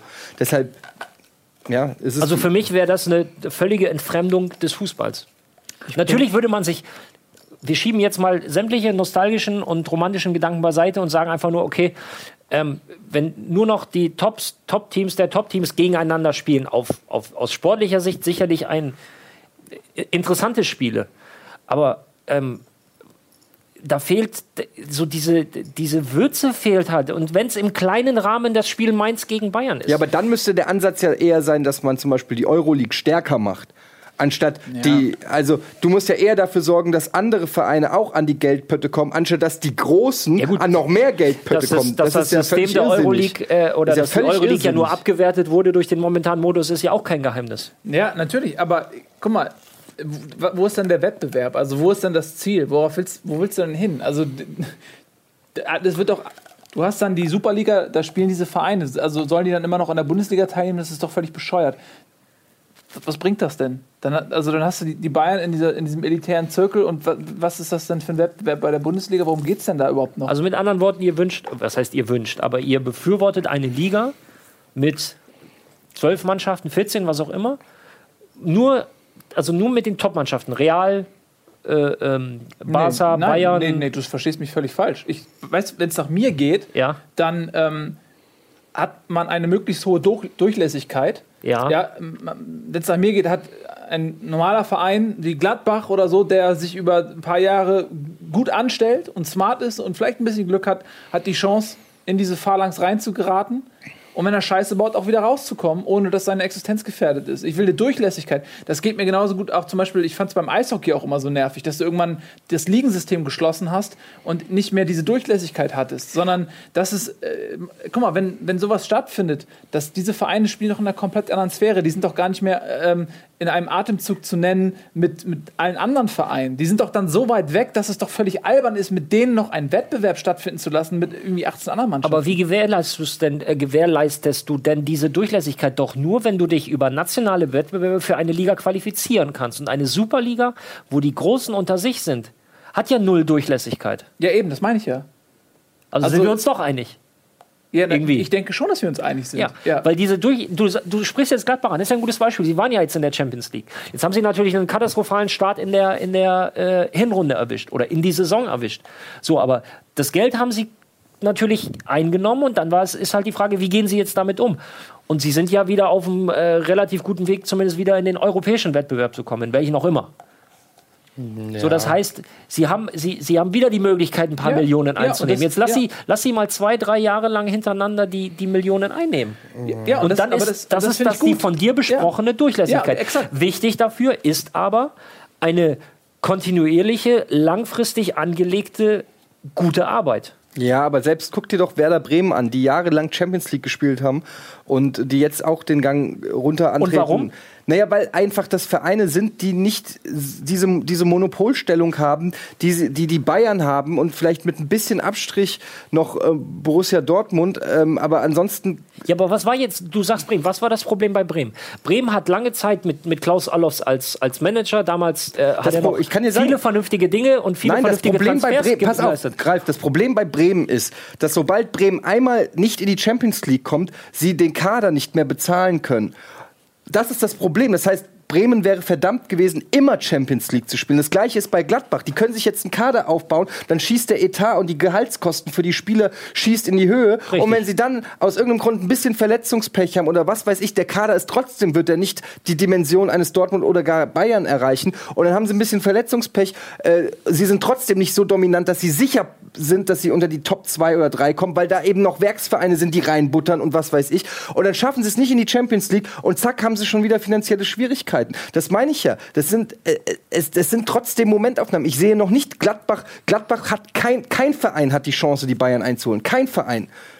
Auf ewig. Aber das ist, ja, das, ist ja, das ist ja kein Problem, das in den letzten drei Jahren geschaffen wurde. Na, es wurde zumindest durch die, äh, durch die TV-Geldvergabe und die Champions League wurde es begünstigt. Ja, aber wann, wenn wir jetzt, wenn du jetzt Bayern ansprichst, wann, äh, wann begann der Aufstieg des FC Bayern? In den musst 90ern. Du, aber Nee, da musst du Natürlich. 40 Jahre zurückgehen. Nein, aber, Aber da vielleicht waren, sind die da, Bayern da, da auch waren kein gutes noch auf ein, Beispiel. In den 90ern ko konnte, konnten die Bayern nicht einfach jedem Verein den, den Spieler wegkaufen, den sie wollten. Es ging nicht. Sie hatten nicht. Das ging nicht. Ja, nein, doch. nein, das ging nicht. Also sie haben der Aufstieg des FC Nein, Bayern gewann, begann nicht. mit den drei Ja. heutigen Champions League, damals Europapokal der Landesmeister 72 bis 74. So, dann hast du ein paar Entscheidungen innerhalb der Führungsetage getroffen. Uli Hoeneß, man kann über den Mann schimpfen, wie man will. Aber aus, aus äh, Fan des FC Bayern oder aus, aus Bayern-Sicht war das eine goldene Personalie mit der Generation Müller, Beckenbauer und und. Und da, das war der Grundstein. Das ist jetzt, aber das führt jetzt zu weit nach hinten. Werder Bremen war halt die Problematik. Sie hatten einen Kader, der sportlich sich für die Champions League qualifiziert hat, entsprechend teurer wurde. Dann haben sie eine Zeit lang international gespielt. Und dann wurden aber Personalentscheidungen getroffen. Mit Personalentscheidungen meine, ich- meine ich Spielertransfers, Zu- und Abgänge, die dem Verein, Alberto zum Beispiel. Ein, ein Abgang von Diego hat den Bremern zum Beispiel wahnsinnig wehgetan. Ein Miku, der dann aufgehört hat. Die So, nicht ersetzt werden konnten. die nicht ersetzt klar. werden konnten. Ja. Und das Ein ist der, der. Punkt, den ich jetzt meine mit ähm, langfristig angelegter guter Arbeit. Dass das nicht leicht ist. aber gut, Und was das- hast du mir, aber, Aber das, das, ich, Bayern ist eine andere Frage, aber jetzt, es gibt dieses Problem, was Etienne beschrieben hat. Ganz klar, würde ich ihm voll zustimmen. Es gibt Mannschaften, die sind zu groß für ihre Ligen. Das PSG in Frankreich Ja, wird nicht ja eingeholt Zehn. Spieltage vor Schluss sind die ja Meister. Ja. Basel in Schweiz, Basel in, Sch- in der Schweiz. In, in Griechenland wird niemand anders als Piräus Meister. In äh, Türkei hast du die drei Istanbuler Clubs. Schottland. Schottland. Einfach nicht, nicht unbedingt historisch gewachsen, teilweise schon, aber auch einfach, weil die halt jedes Jahr Meister werden, sich für die Champions League qualifizieren, 20 Millionen mehr bekommen als der ganze Rest in ihrer Liga Ja. und dann wieder Meister werden, weil sie 20 Millionen mehr haben. Und Und, da sie- und kannst du die Hegemonie ganz, fast nicht brechen. Du kommst Ja. da nicht rein, ohne dass du. Aber die Bundesliga hat sich dieses Problem leider ein Stück weit selbst geschaffen, denn man war in einer sehr komfort- komfortablen Situation, ähm, äh, noch bis in die 90er rein, ähm, wo, wie gesagt, wir haben es häufig gesagt, ein Kaiserslautern als Aufsteigermeister wird, wo Stuttgart Meister war, wo Bremen Meister war, äh, wo du in einem Jahrzehnt dann irgendwie fünf verschiedene Meister hattest. Das ist heute ja völlig undenkbar. Aber das Und ist Champions League Money. Das ist, das ist jetzt, um Wu-Tang Clan äh, zu zitieren, Cash ruins everything around Ja, me. aber es ist ja auch nicht nur Cash. Also ich, guck mal, es ist ja auch so, dass, dass diese Vereine sich eine Marke aufbauen. Ja? Und äh, äh, ähm, wenn du mal irgendwie in, nach Afrika guckst oder nach Asien, was für Trikots die Kids dort tragen, die tragen alle Messi. Ähm, die tragen vielleicht noch äh, Premier League Trikots, Bundesliga Trikots trägt wahrscheinlich niemand, so wirklich. Ähm, und ist das nicht irgendwie auch so ein Bestreben, dass da einige große Marken aufgebaut werden? Ich merke das zum Beispiel immer bei der Weltfußballerwahl, die ich unfassbar absurd finde, dass da immer dieselben Leute nominiert werden. Dann kommt ein Neymar, der ja sehr, sehr talentiert ist, ohne Frage, aber der wie automatisch in diese Phalanx mit reingedrückt wird, weil er, weil er eine weltweite Marke ist da, wo nie ein Defensivspieler, nie irgendwie ein Ja, äh, Verteidiger oder defensiver Mittelfeldspieler eine Rolle spielt, weil es einfach nur noch um Markenaufbau geht. ja, aber das ist wieder ein das anderes ist bei den Thema. Vereinen ja auch ein Stück weit so. Das ist ein anderes Thema. Ähm, Das Problem, Naja, aber das spielt halt in, in Das- diese Fokussierung. Klar, natürlich. Das Problem ist, du hast keinen Umverteilungsmechanismus im Fußball.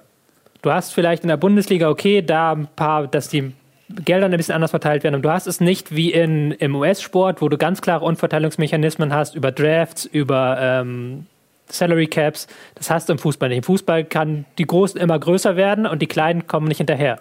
Und dann natürlich, je größer mehr Geld die Großen kriegen, desto größer wird die Schere und desto schwerer wird es für die Kleinen aufzuholen. Das ist halt so, wie willst du ansetzen? Ich persönlich bin auch nicht ein Freund davon, jetzt nur eine Riesenliga drüber zu schaffen. Ich möchte auch Bayern gegen Darmstadt weiterhin sehen. Aber man muss doch irgendwie Wege finden, wie man diese riese, immer größer werdende Sch- Schere, und sie würde mit einer Superliga nur noch viel, viel größer werden, dass man diese Schere so ein Stück kleiner bekommt wieder. Aber jetzt machst du, jetzt machst du eine Superliga, wo die unter sich spielen und nicht mehr in der Bundesliga. Ja, sie würden Was? ja trotzdem in der Bundesliga spielen, sie würden statt Champions League in der Superliga spielen, oder? Ja, das ist das, der Vorschlag von der UEFA, aber ich glaube, Ralf bezieht sich auf das, was wir gerade aber da diskutiert sind haben. wir ja gerade dabei. Ja. Was passiert dann? Kriegen sie eine eigene Liga oder setzt es die Champions League oder, oder, oder? Ja, die Champions League wird es wahrscheinlich weitergeben. Und wer spielt dann da? Die Champions League wird die neue Europa League und die Europa League wird der neue UI Cup oder was? Keine Ahnung. Stimmt, den gibt es ja auch noch. Oder Den gab's gab's mal. Gab's ja, ja, mal. Den gab's mal. Ähm, naja, ich meine, die finale Regelung ist ja auch noch nicht draußen. Man sieht einfach ganz klar die Tendenz, dass man, im, dass man die wenigen äh, Marken äh, und Vereine stärkt und mächtiger macht und, und es quasi auf so ein All-Star, auf so ein europäisches All-Star-Game hinausläuft, wo du dann eben deine Handvoll Mannschaften hast. In, aus Deutschland kommen zwei in Frage. Mal gucken, wie sich jetzt äh, Leipzig entwickelt.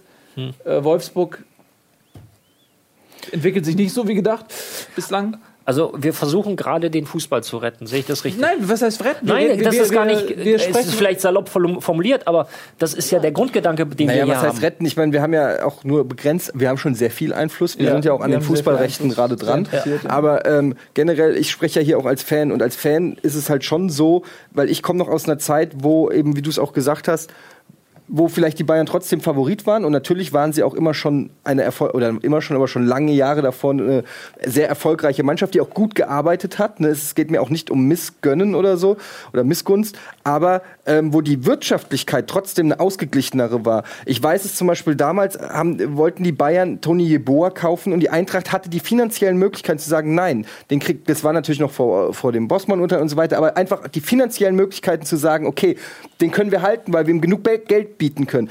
Äh, heutzutage kann, kann Bayern kommen und Lewandowski und Götze kaufen und wenn sie wollen, kaufen sie sich auch noch die anderen drei Superstars äh, aus, aus Dortmund und machen es eben eventuell nur nicht, um nicht die Liga komplett zu zerstören, sondern nur um einmal zu demonstrieren, so, so äh, pisst nicht an meinen Thron, so ungefähr. Aber da hat sich einfach wirtschaftlich hat sich das einfach ist es so steil nach oben gegangen und als Fan persönlich finde ich es schon schade. Ich freue mich richtig, dass Dortmund noch mithalten kann, zumindest ein bisschen. Ähm, und also, ich meine, der Titelkampf ist ja trotzdem nicht wirklich spannend, aber zumindest hat man so ein bisschen das Gefühl, okay, vielleicht könnten sie es noch schaffen. Aber dass wir jede Bundesliga-Saison nur noch über Rekorde reden, die die, die Bayern aufstellen, um, ab wievielten Spieltag sie Meister werden. Ich finde das unfassbar lame. Es tut mir leid. Ich finde es schade, dass es diesen Wettkampf um die deutsche Meisterschaft de facto eigentlich nicht mehr gibt. Ähm, das das finde ich einfach eine ne, ne traurige Entwicklung. Und was ich dann schade finde, ist, dass ein Verein wie Bayern, ähm, ich kenne mich jetzt mit dieser Thematik nicht so gut aus, so wie ich es wahrnehme, auch sich wenig schert darum, sondern eigentlich noch mehr nach den Sternen greifen will, noch mehr, komm, ey, meine Buddies sind jetzt nicht mehr Kaiserslautern, Dortmund, äh, Bremen und was weiß ich, wo wir, wo wir eine Tradition haben, wo wir eine Geschichte haben als Liga, sondern meine Buddies sind jetzt Real Madrid, Barcelona, Man City, Paris Saint-Germain, wer auch immer gerade die Kohle hat, wir machen zusammen eine geile, dicke Party, holt den Champagner rein, wir sind die Allergeilsten, lasst doch mal die, die Loser in ihren Kicken, in Ligen kicken. Das finde ich also eine Entwicklung, die ich persönlich schade finde. Ich finde, und man muss aber- Fan nicht geil finde. Man muss da jetzt nicht unbedingt den FC Bayern dissen, weil die haben halt einfach sehr viel richtig gemacht und die stehen da auch schon Ja. so. Aber es gibt halt keinen Mechanismus, der es wie in, der, in den US-Ligen, wo es Mechanismen gibt, dass wenn eine Mannschaft eine Hegemonie hat, dass sie dann gebrochen wird. Die gibt es im europäischen Fußball nicht. Und irgendwie muss man da eine Idee schaffen, wie es geht. Das Problem ist, das überlegt sich halt keiner, weil natürlich die großen Clubs haben natürlich ein Interesse daran, groß zu bleiben. Die kleinen Clubs haben dann relativ wenig Einfluss. Im Salary Cap zum Beispiel werden nie die großen europäischen Clubs ähm, zustimmen. Es werden nie zustimmen, irgendwie, dass man einen Draft-Bonus einführt, weil die da kein Interesse daran haben. Die haben halt ein Interesse daran, dass sie groß bleiben und dass sie im Zweifelsfall noch mehr Geld verdienen. Ja, aber das ist Was ja auch krass. nicht, wie ich, Ich mein, das ja gesagt habe, ist Salary Cap und Draft ist- sind ja nochmal zwei unterschiedliche Sachen. Ja, aber, aber- zum Beispiel beim Draft äh, in, in Amerika, wo quasi der schlechteste Verein die Chance hat, sich das beste Talent rauszusuchen. In Deutschland oder weltweit ist es ja eher umgekehrt.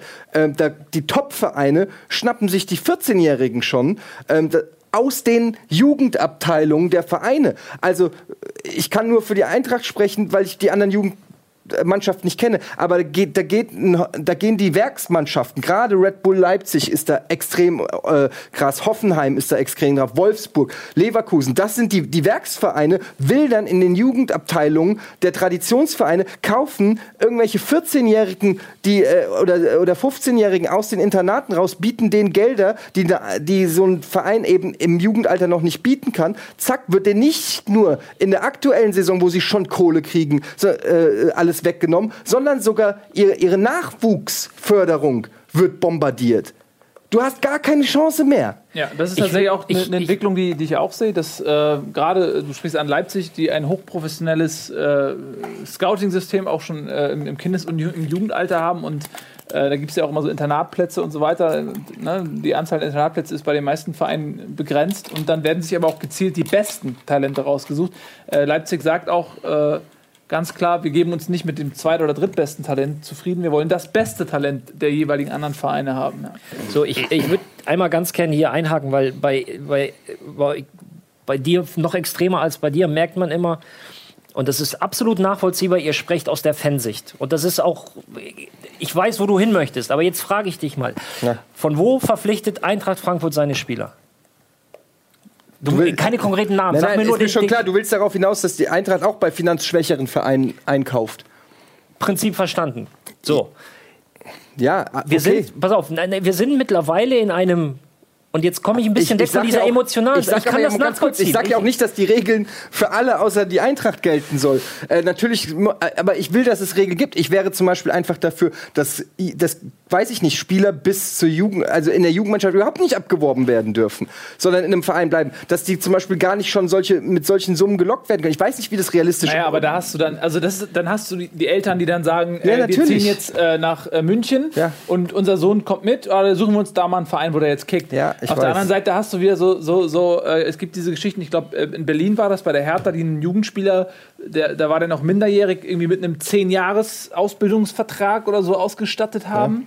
Ähm, also das ist dann der Versuch, da entgegenzuwirken, der natürlich auch völliger Quatsch ist. Du kannst ja nicht einen, so einen Jungen mit einem Knebelvertrag irgendwie ausstatten. Ähm, da fehlt es offensichtlich an, an sinnvollen Regelungen und es fehlt vor allem auch an einem Konsens. Und ich glaube, der Zug ist vielleicht schon abgefahren, weil in Amerika wurde eine Liga etabliert und da ist natürlich eine komplett andere Struktur, aber da wurde dann sich auf was geeinigt, was das jetzt zusammenhält. Major Ja, pass auf, League jetzt kommt ihr ganz kurz. Ihr kommt hier alle mit Amerika. Was ist das Kriterium, um im, in Amerika in der obersten Liga zu spielen? Geld. Nichts anderes. Nichts anderes. Sportlich hast du keine Chance. Wenn du kein Geld ge- nein, in keiner Sportart, wenn du keinen Geldgeber hast, der die entsprechenden Stadien hinstellt, der dies, das, der die finanziellen Mittel hat.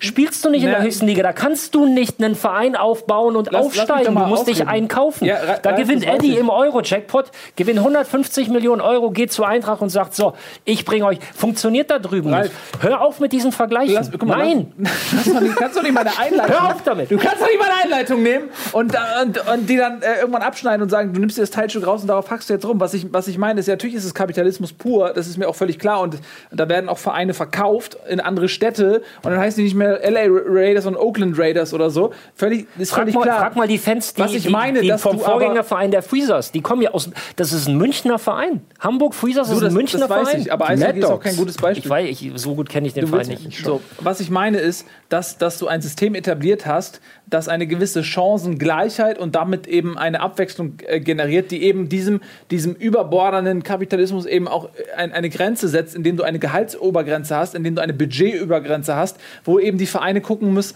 müssen, wen nehme ich unter Vertrag und wo stoße ich an die Grenze. Ich kann nicht einfach äh, Stephen Curry, LeBron James, Dwayne Wade und so weiter kaufen, äh, weil das nicht vereinbar ist mit der Regelung. Unabhängig davon, dass das, wie du natürlich sagst, andere äh, Dinge beinhaltet, die wir hier gar nicht sehen wollen. Aber äh, zumindest ist versucht worden, eine gewisse Obergrenze einzuführen. Und dass man das nicht eins zu eins kopiert, ist, glaube ich, völlig klar. Aber man sieht ja zumindest, dass es der Attraktivität einer Liga keinen Abbruch tut, wenn du eben nicht weißt, dass in den nächsten 20 Jahren äh, außer Bayern München oder vielleicht mal irgendein Leipzig die Chance hat, Meister zu werden sondern dass diese Chancengleichheit der Marke der Liga, der Attraktivität, der Beliebtheit des Sports überhaupt keinen Abbruch tut.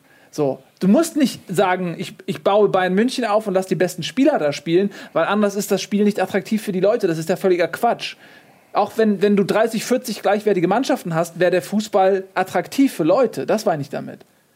Weil du jetzt auf einmal hast du Golden State Warriors. Die, die sind auf einmal das beste Team der Liga. Vor zwei Jahren haben die keine Rolle gespielt. Das ist Abwechslung. So, und wie, wie, kriegen wir das im Fußball hin? Das ist das Problem. Das ja, kriegen das wir nicht hin. Nicht. Das ist halt das Problem, weil sobald du halt das Thema Salary Cap ansprichst, kommen die großen Vereine und sagen, dann machen wir unseren eigenen Verband auf. Und das kann ja, aber natürlich. So, dann sollen die das doch mal. Mal, weißt ja, aber die, die, bei der der, der aber, das ist logisch, aber die UEFA hat natürlich null Interesse daran, dass jetzt Barcelona und Bayern nicht mehr in der UEFA sind. Ja, meinst, ja du, meinst du, die haben Interesse daran, äh, da, da, müssen halt alle Vereine, die dann nicht in dieser Organisation sind, die ganzen Jugendspieler und so, die kriegen einfach keine Spielerlaufen. Ich, würd, ich, würd, ich würde gerne mal ein Almost Wie kann das sein, machen? dass bei der FIFA irgendwie Barbados äh, Entscheidungen blockiert mit zwei Mitgliedern? Und genauso viel Stimmrecht hat wie Deutschland, wie England. Es gibt halt das allgemeine und auf Wahlrecht. der anderen Seite haben wir das Problem, dass irgendwelche anderen Bundesliga-Vereine. Hast du schon mal den Strand gesehen in Barbados? Wunderschöne Strände. Rainer, Was Rihanna machst ist auch kommt der Antrag, kommt der Antrag eigentlich von dir, wenn Lufthansa sagt, wir steigen bei Eintracht ein mit Summe X? Stellst du dich auf der JHV und sagst, nee, den Geldgeber wollen wir nicht? Was? Ja. Ich verstehe jetzt überhaupt nicht deinen Punkt. Weil du, Du- mit deinem Werksverein kommst. Ja, weil du willst mir jetzt gerade erzählen, wir sollen mit gutem Beispiel vorangehen oder was? Nein. Machen wir doch. Wir gehen in die zweite Liga. Tschüss. Wir gehen, mit gut, wir gehen mit sehr gutem Beispiel voran. Wir überlassen die Liga den finanzkräftigen wirtschaftlichen Verein. Und ich habe Spaß mit Fortuna und bald FC Köln, Werder Bremen, HSV. Kommen alle, die kommen eh alle runter. Wir stellen, wir, wir, äh, Freiburg. wir werden, äh, wir, wir schließen uns gleich oben im Büro ein und verlassen das Büro erst, wenn wir eine Antwort auf diese Frage haben. Ich befürchte auch, dass das Spiel vorbei ist. Kann das sein? Ich hab jemand von euch Jetzt gerade, in dem Moment. Jetzt in dem Moment, weil ich gucke noch auf und sehe die 90. Ich habe gedacht, vielleicht haben die sich nicht getraut, uns irgendwas zu sagen. Äh, Wer, je, wer jetzt was Falsches sagt, kriegt eine Schelle. was ist, ja? Ja. Von dir? Nein! Der Ich bin tiefenentspannt. So, ihr Lieben, äh, das war eine emotional aufgeladene Sendung, die aber nur zeigt, dass nichts auf der Welt einen Menschen emotional so Danke, bringen kann wie der Fußball. Und das ist doch ein schönes Fazit. Äh, vielen, vielen lieben Dank fürs Zusehen. Wir haben leider nicht mehr über die Nationalmannschaft sprechen können. Ist nicht so schlimm. Ähm, vielen Dank euch. Vielen Dank euch. Und heute gibt es noch Simon Kretschmer mit Zelda. Und dann, wir müssen reden, vielleicht? Oder ist das auch Ähm, abgesetzt? ziemlich sicher. Gunnar! Ja. Ja, ist abgesetzt. Quantum Break, Quantum Break. Quantum Break, auch mit Simon, ne? Quantum, Oh, Quant tolles Spiel. Quantum Break Simon mit Simon. fire heute. So, das ist dieser Exklusivtitel für Xbox One, ne? Äh, Ja, doch. Das ist der mit dem Schauspiel, wo, der, wo, wo Spiel und Serie. Ach, da ist halbe Stunde äh, Dingsbums von, von dem äh, Typ. Ja, ja, ich weiß, was du meinst. So, wir müssen jetzt Schluss machen.